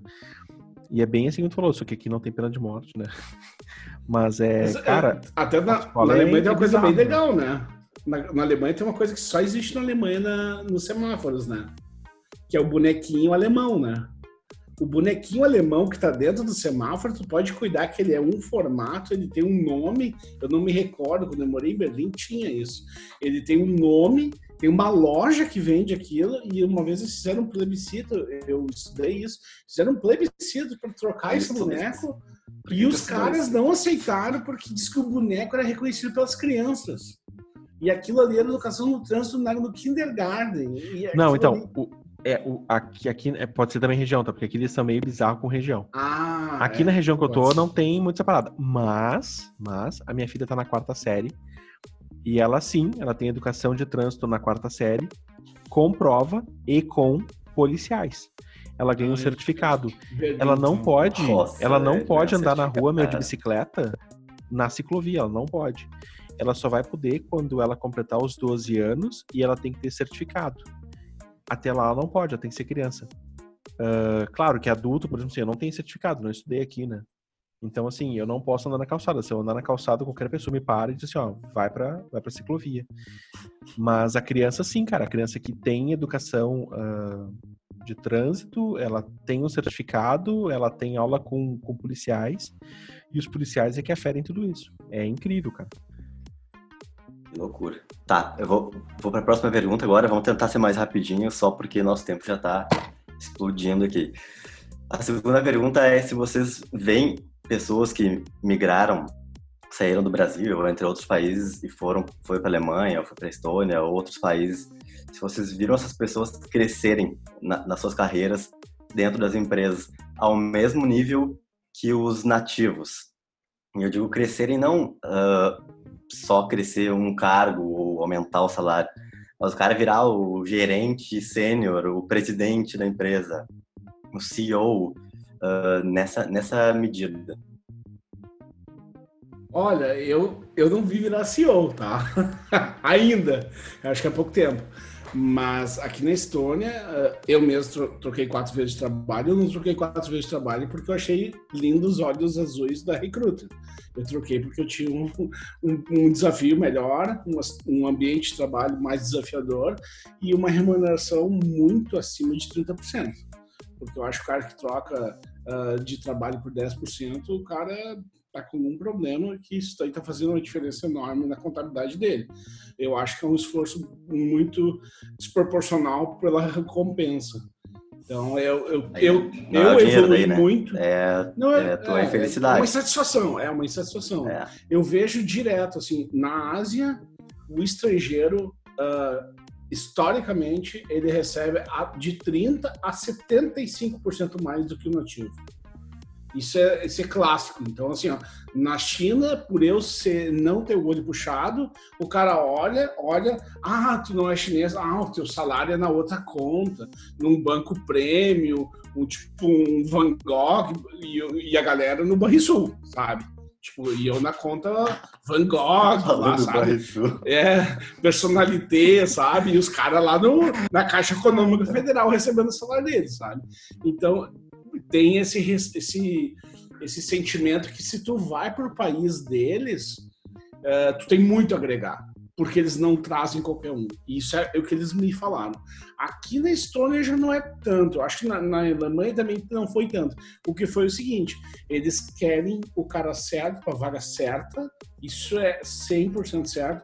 E alguns casos na Alemanha eu me senti ganhando mais do que o alemão, em outros casos menos. Eu vi bastante brasileiro em todos os lugares que eu fui o cara que é o cara, primeiro, o cara tem o inglês, porque assim, ó, ah, o cara falar oxente no meio do inglês não dá, sabe? Então isso é uma coisa complicada. Se o cara falar um inglês legal, o cara uh, for um cara correto, ter ética, ter caráter, vestir a camisa e fazer o trabalho dele e um pouco mais, o cara cresce vertiginosamente. Eu via no Brasil a média que eu consegui por anos trabalhando era uma promoção por ano. Eu já consegui três promoções por ano aqui na mesma empresa.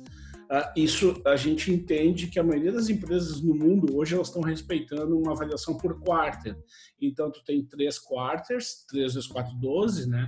Então tu tem três avaliações por ano que podem aumentar teu salário. Na maioria das empresas organizadas, eu vou classificar assim, porque é, é, é o estilo americano, é as empresas que eu gosto de trabalhar.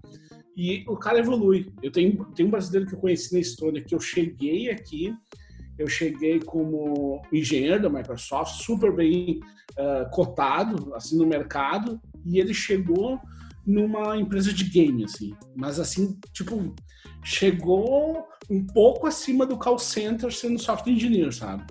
O cara ganhando um pouquinho mais para dizer, cara, vamos te contratar e não sei se tu é muito bom, nós vamos ver qual é que é, sabe? Tanto que ele, ele vem com visto de, de turista. E daí os caras converteram para o visto de trabalho no primeiro mês, os caras não pagaram nem a alocação para ele, não pagaram nada. Então o cara veio.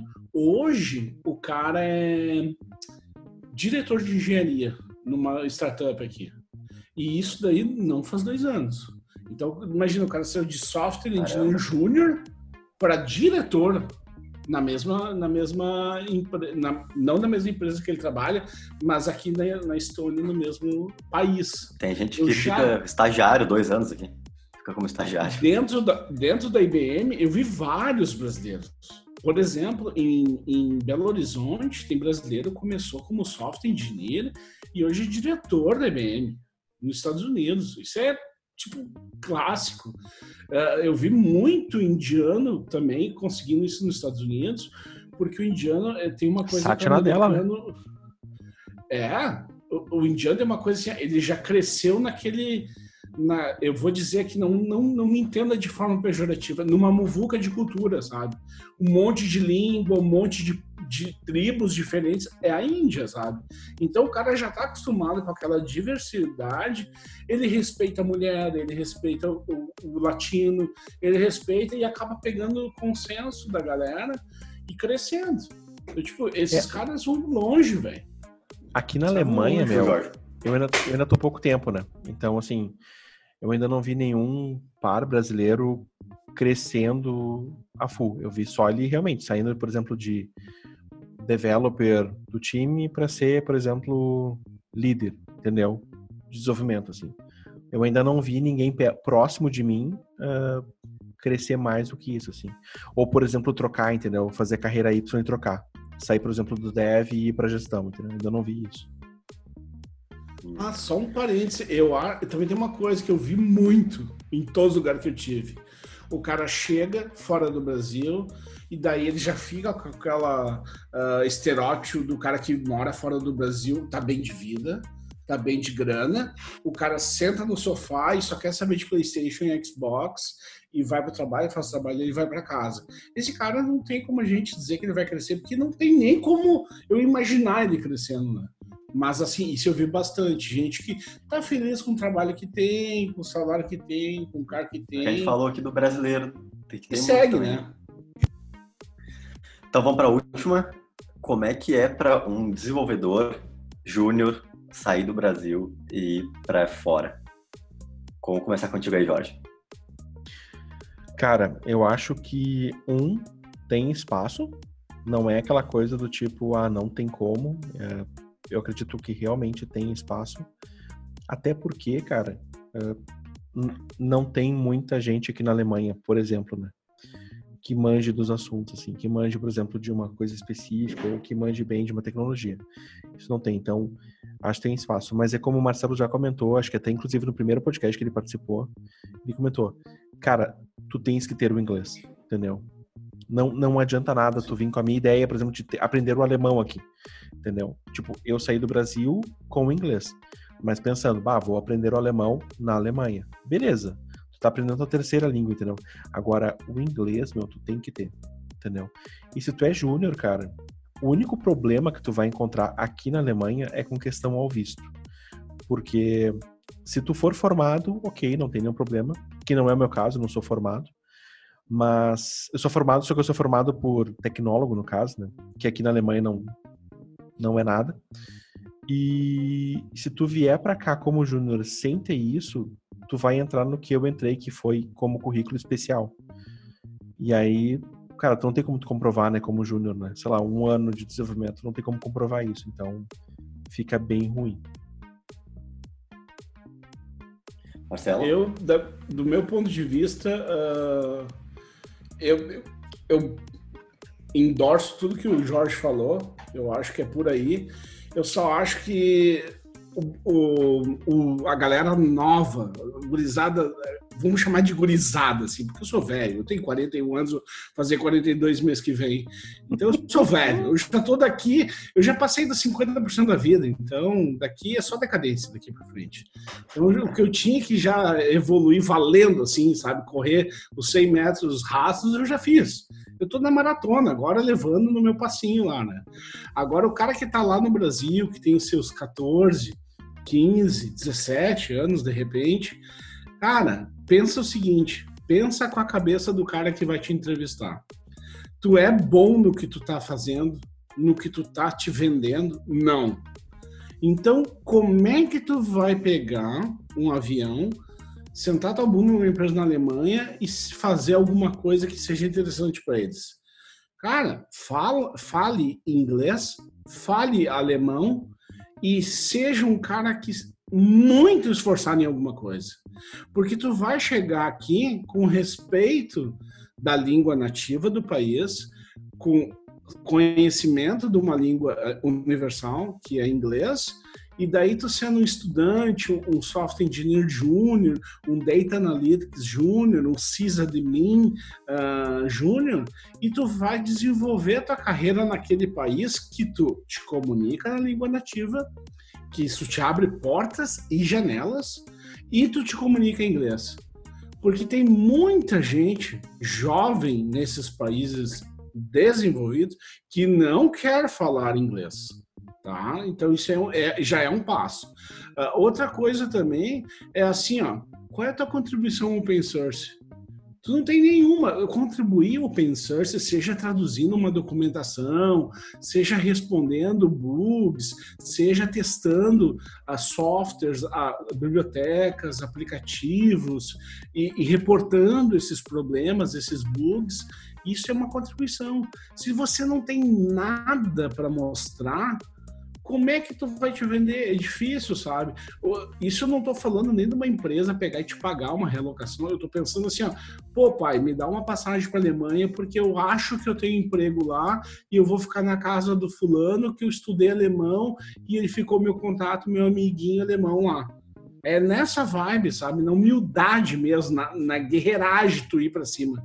Porque a real mesmo, a fórmula é o seguinte: ninguém importa carro mil.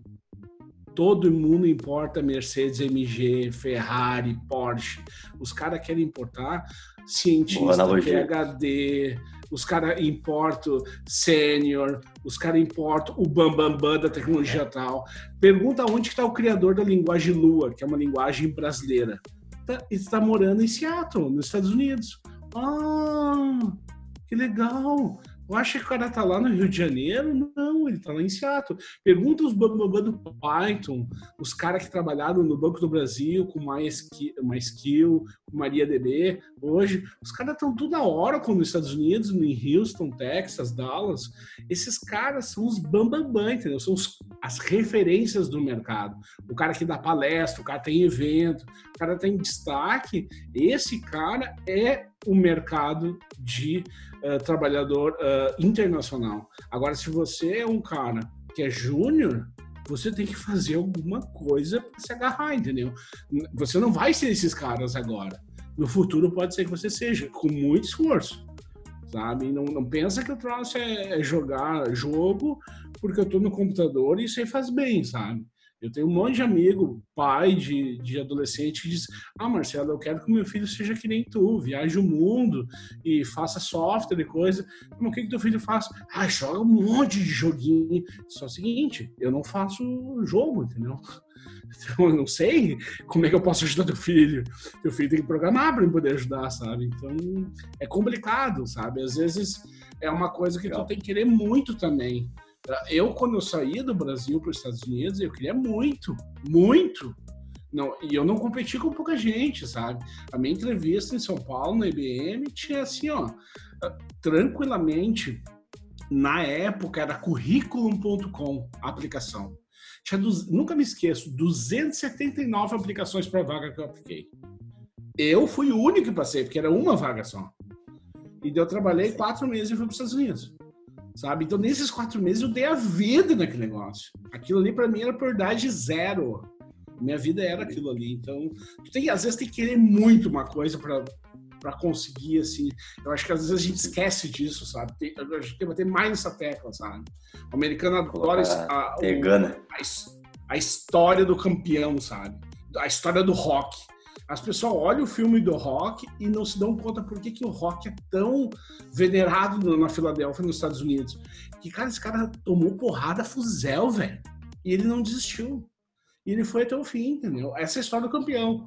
Isso é o americano, o alemão, o estoniano, o chinês, o japonês vai fazer referência para ti.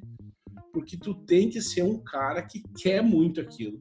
Gente morna que, ai, quem sabe, pode ser, talvez. Cara, nem tu sabe. Né? Então, difícil, sabe? Eu acho que isso aí é um, é um, um punch de coisas que vai formar esse cara, sabe? Não é só isso, uma coisa ou outra coisa, sabe? Boa. Legal. Boa. Vamos para o encerramento, então? Pô, pois é, né? Porque depois dessa aí, eu acho que agora o cara tem tempo pro cara digerir, né, meu? O cara tem que ter um tempinho pro Porra. cara digerir a informação toda, né? Muita informação. De novo, né? De novo, de novo. Bueno. Cara, vamos pra dica da semana, hein? Dica da semana. Vamos lá. Então, tá. Eu vou quer, começar com a minha, então. Vou na pegada do livro de novo. O livro Ganhar de Lavada, ou em inglês Win Bigly, se não me engano, eh, do Scott Adams. Ele traz uma, uma visão da eleição americana, onde o Trump venceu, né? Como você sabe. E ah, ele traz uma, uma, uma, análise mais psicológica sobre quais foram os, as artimanhas assim, do, do Trump uh, para ele não só ganhar, mas para ele ter tanta visibilidade. Acho que Twitter. vocês vão curtir. o livro, eu, tu é, abre o livro assim, tem assim, ó, Twitter.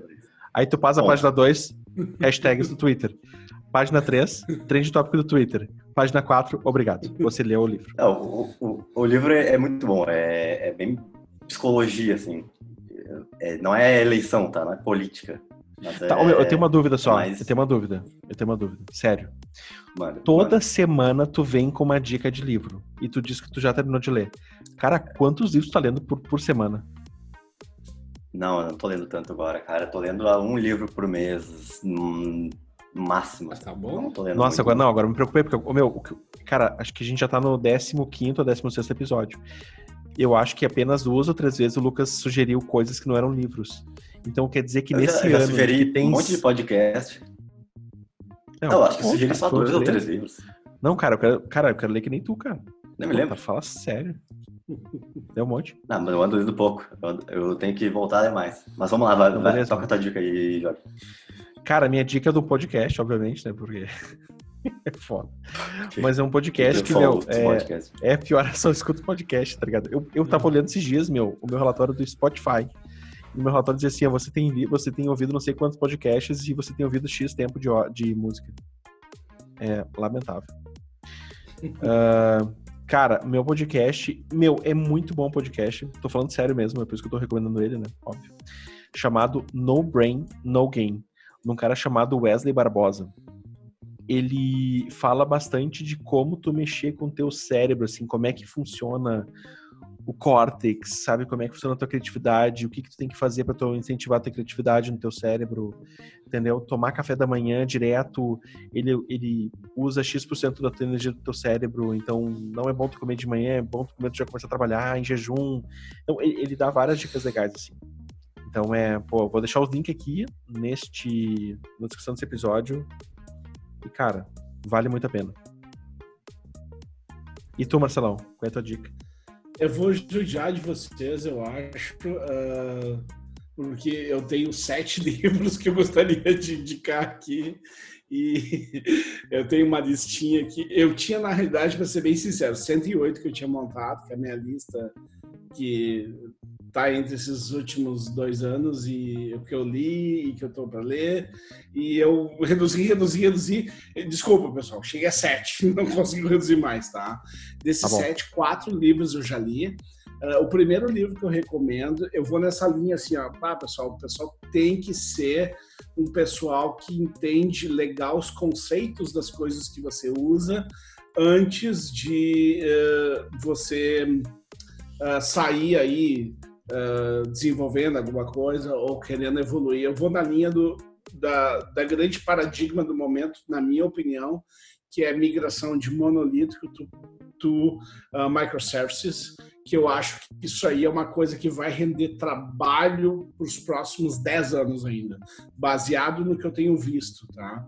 Então, o primeiro livro é Monolithic to Microservice, da Paperback, de 2019. Uh, uh, esse livro eu li, achei demais, assim, abriu minha mente como tu deve fazer esse planejamento. Imagina que o software já está criado, o monolítico, e você tem que transformar em, em microservices. Ele toca em pontos bem delicados, o que tu deve dividir, se você divide muito ou pouco, porque você pode errar para mais ou para menos. Então, aquele meio termo ali que é o legal. O segundo livro, também nessa linha, uh, já é uma linha já eu converti, eu estou trabalhando com microservices, independente de ser eh, DevOps, SRE, Infrastructure Engineer ou, ou Software Engineer, esse conhecimento é válido para você da área de TI até manager é legal saber isso. O segundo livro é Microservices Up and Running é o, como o microservice funciona, o que é legal para ter ele rodando e funcionando corretamente, as best practices. Esse livro eu não li ainda, eu só li o prefácio dele, é de 2020. Ele é da Paperback também, tá? Uh, todos os livros que eu vou passar, que eu vou passar com link da Amazon, porque é onde eu consumo meus, minhas leituras. O terceiro livro para acelerar é Building Microservices. Também vai nessa linha de que você tem alguma ideia, de repente, não um monolítico uh, propriamente dito, mas você quer começar da maneira moderna, desenvolvendo software como microservices. Ele é da um, Paperback também, é de 2021 e eu não li ele ainda. Esse é o segundo que eu não li. Eu não li três dessa lista de sete. Uh, o quarto livro é Production Ready Microservices, que seria assim, está pronto para produção pra, uh, em microservices, o que tu deve, fazer. Esse livro é sensacional. Ele é da Paperback de 2016. Ele assim, ó, fala sobre boas práticas, de como tu, tu, tu deve dizer assim, ó, isso aqui é o conceito de done, pronto não o conceito de que ah, eu acho que está pronto. Então, isso aqui é a definição o que é done, o que é pronto, né? em termos de microservice. O quinto livro é Fundamentals of Software Architecture. Esse livro é o terceiro que eu não li. Ele é um livro me pareceu pelo prefácio muito interessante, porque arquitetura de software é uma coisa que todo mundo que trabalha com software deve entender, do suporte ao manual, passando pelo software engineer, uh, eh, SRE, DevOps, etc. Managers, quem é técnico, manager uh, de engenharia, tem que ler isso aqui, sabe? Tipo, tu não entender de arquitetura é onde tu chega para o desenvolvedor e diz, cara, isso aqui não é uma boa abordagem de arquitetura para nosso software, entendeu? Então, isso aqui é um conhecimento muito valioso, muito mesmo. Eu sou um cara fascinado por arquitetura de qualquer coisa. Uh, sexto livro é Design Data Intensive Applications. Esse eu li, ele é de 2017, da Paperback também. Todos são da Paperback nessa minha lista aqui. Esse livro é sensacional porque ele me mostrou assim, ó, a gente desenvolve software, a gente nunca pensa que isso vai ter dado e acesso mesmo, sabe? Então esse aqui mostra como tu deve pensar em aplicações que elas já nascem ou elas já vão nascer com essa conotação de muito dado intensivo mesmo, sabe? Isso é legal, tipo, desde o cara que faz um aplicativo de celular, que é uma coisa relacionada a social, que vai ter muito acesso, como ele se prepara para isso não causar uma dor de cabeça ali na frente. Esse livro é sensacional. Eu adorei esse livro aqui. Eu até tenho aqui uma estrelinha, porque eu notei duas vezes ele, sabe? Uh, e o último livro é Building uh, Evolutionary Architectures. E é esse livro de 2017 também. Isso aqui, assim, ó, parece uma coisa assim, Evolutionary Architectures, uma coisa, ah, mas, cara, é muito legal. Tipo, o que é best practice em termos de arquitetura? Como tu desenvolver algumas arquiteturas que vão atender uh, as demandas que são comuns, assim, software de logística, software e-commerce. Isso é uma coisa que não existe desde agora. Isso existe lá desde dois, Guaraná com rolha, 2000, lá, já tinha e-commerce. Então, essas arquiteturas, elas já foram estudadas, reestudadas, revalidadas. E, e esse livro de 2017 2017. Quando lançaram ele, eu vi ele em 2017, porque concentrou assim, o que tinha de top na época. Assim. E eu adorei isso aí. Essas são minhas dicas. Desculpa. Boa, boa. Tu sabe que agora eu fiquei afim de fazer um episódio só de monolito com microserviços.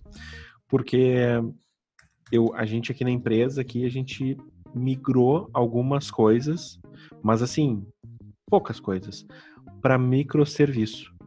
E, e, cara, foi uma dor de cabeça.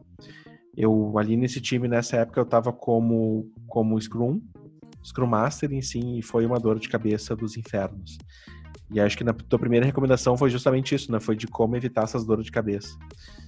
E acho Exatamente. que eu tenho certeza que muita gente aqui quer saber as cascas de banana para escapar delas. Já vamos deixar janada, hein? Legal. Vamos deixar. Isso aí, isso aí pode preparar que dá uma hora e meia certo. Bom, acho que era isso. Era isso. Terminamos o episódio. Cara, foi demais, hein, Marcelo? Demais, hein? Daqui a pouco já tá virando a cadeira cativa, hein? Ah, eu adoro isso aqui. Isso aqui é o que eu mais gosto é de ajudar as pessoas e compartilhar conhecimento. Se eu puder Pô, ajudar, irado. só me pingar. Irado. Então, termina aí, então, dizendo nossas redes, então, que é o Instagram, que é o pré-requisitoscast lá no Instagram.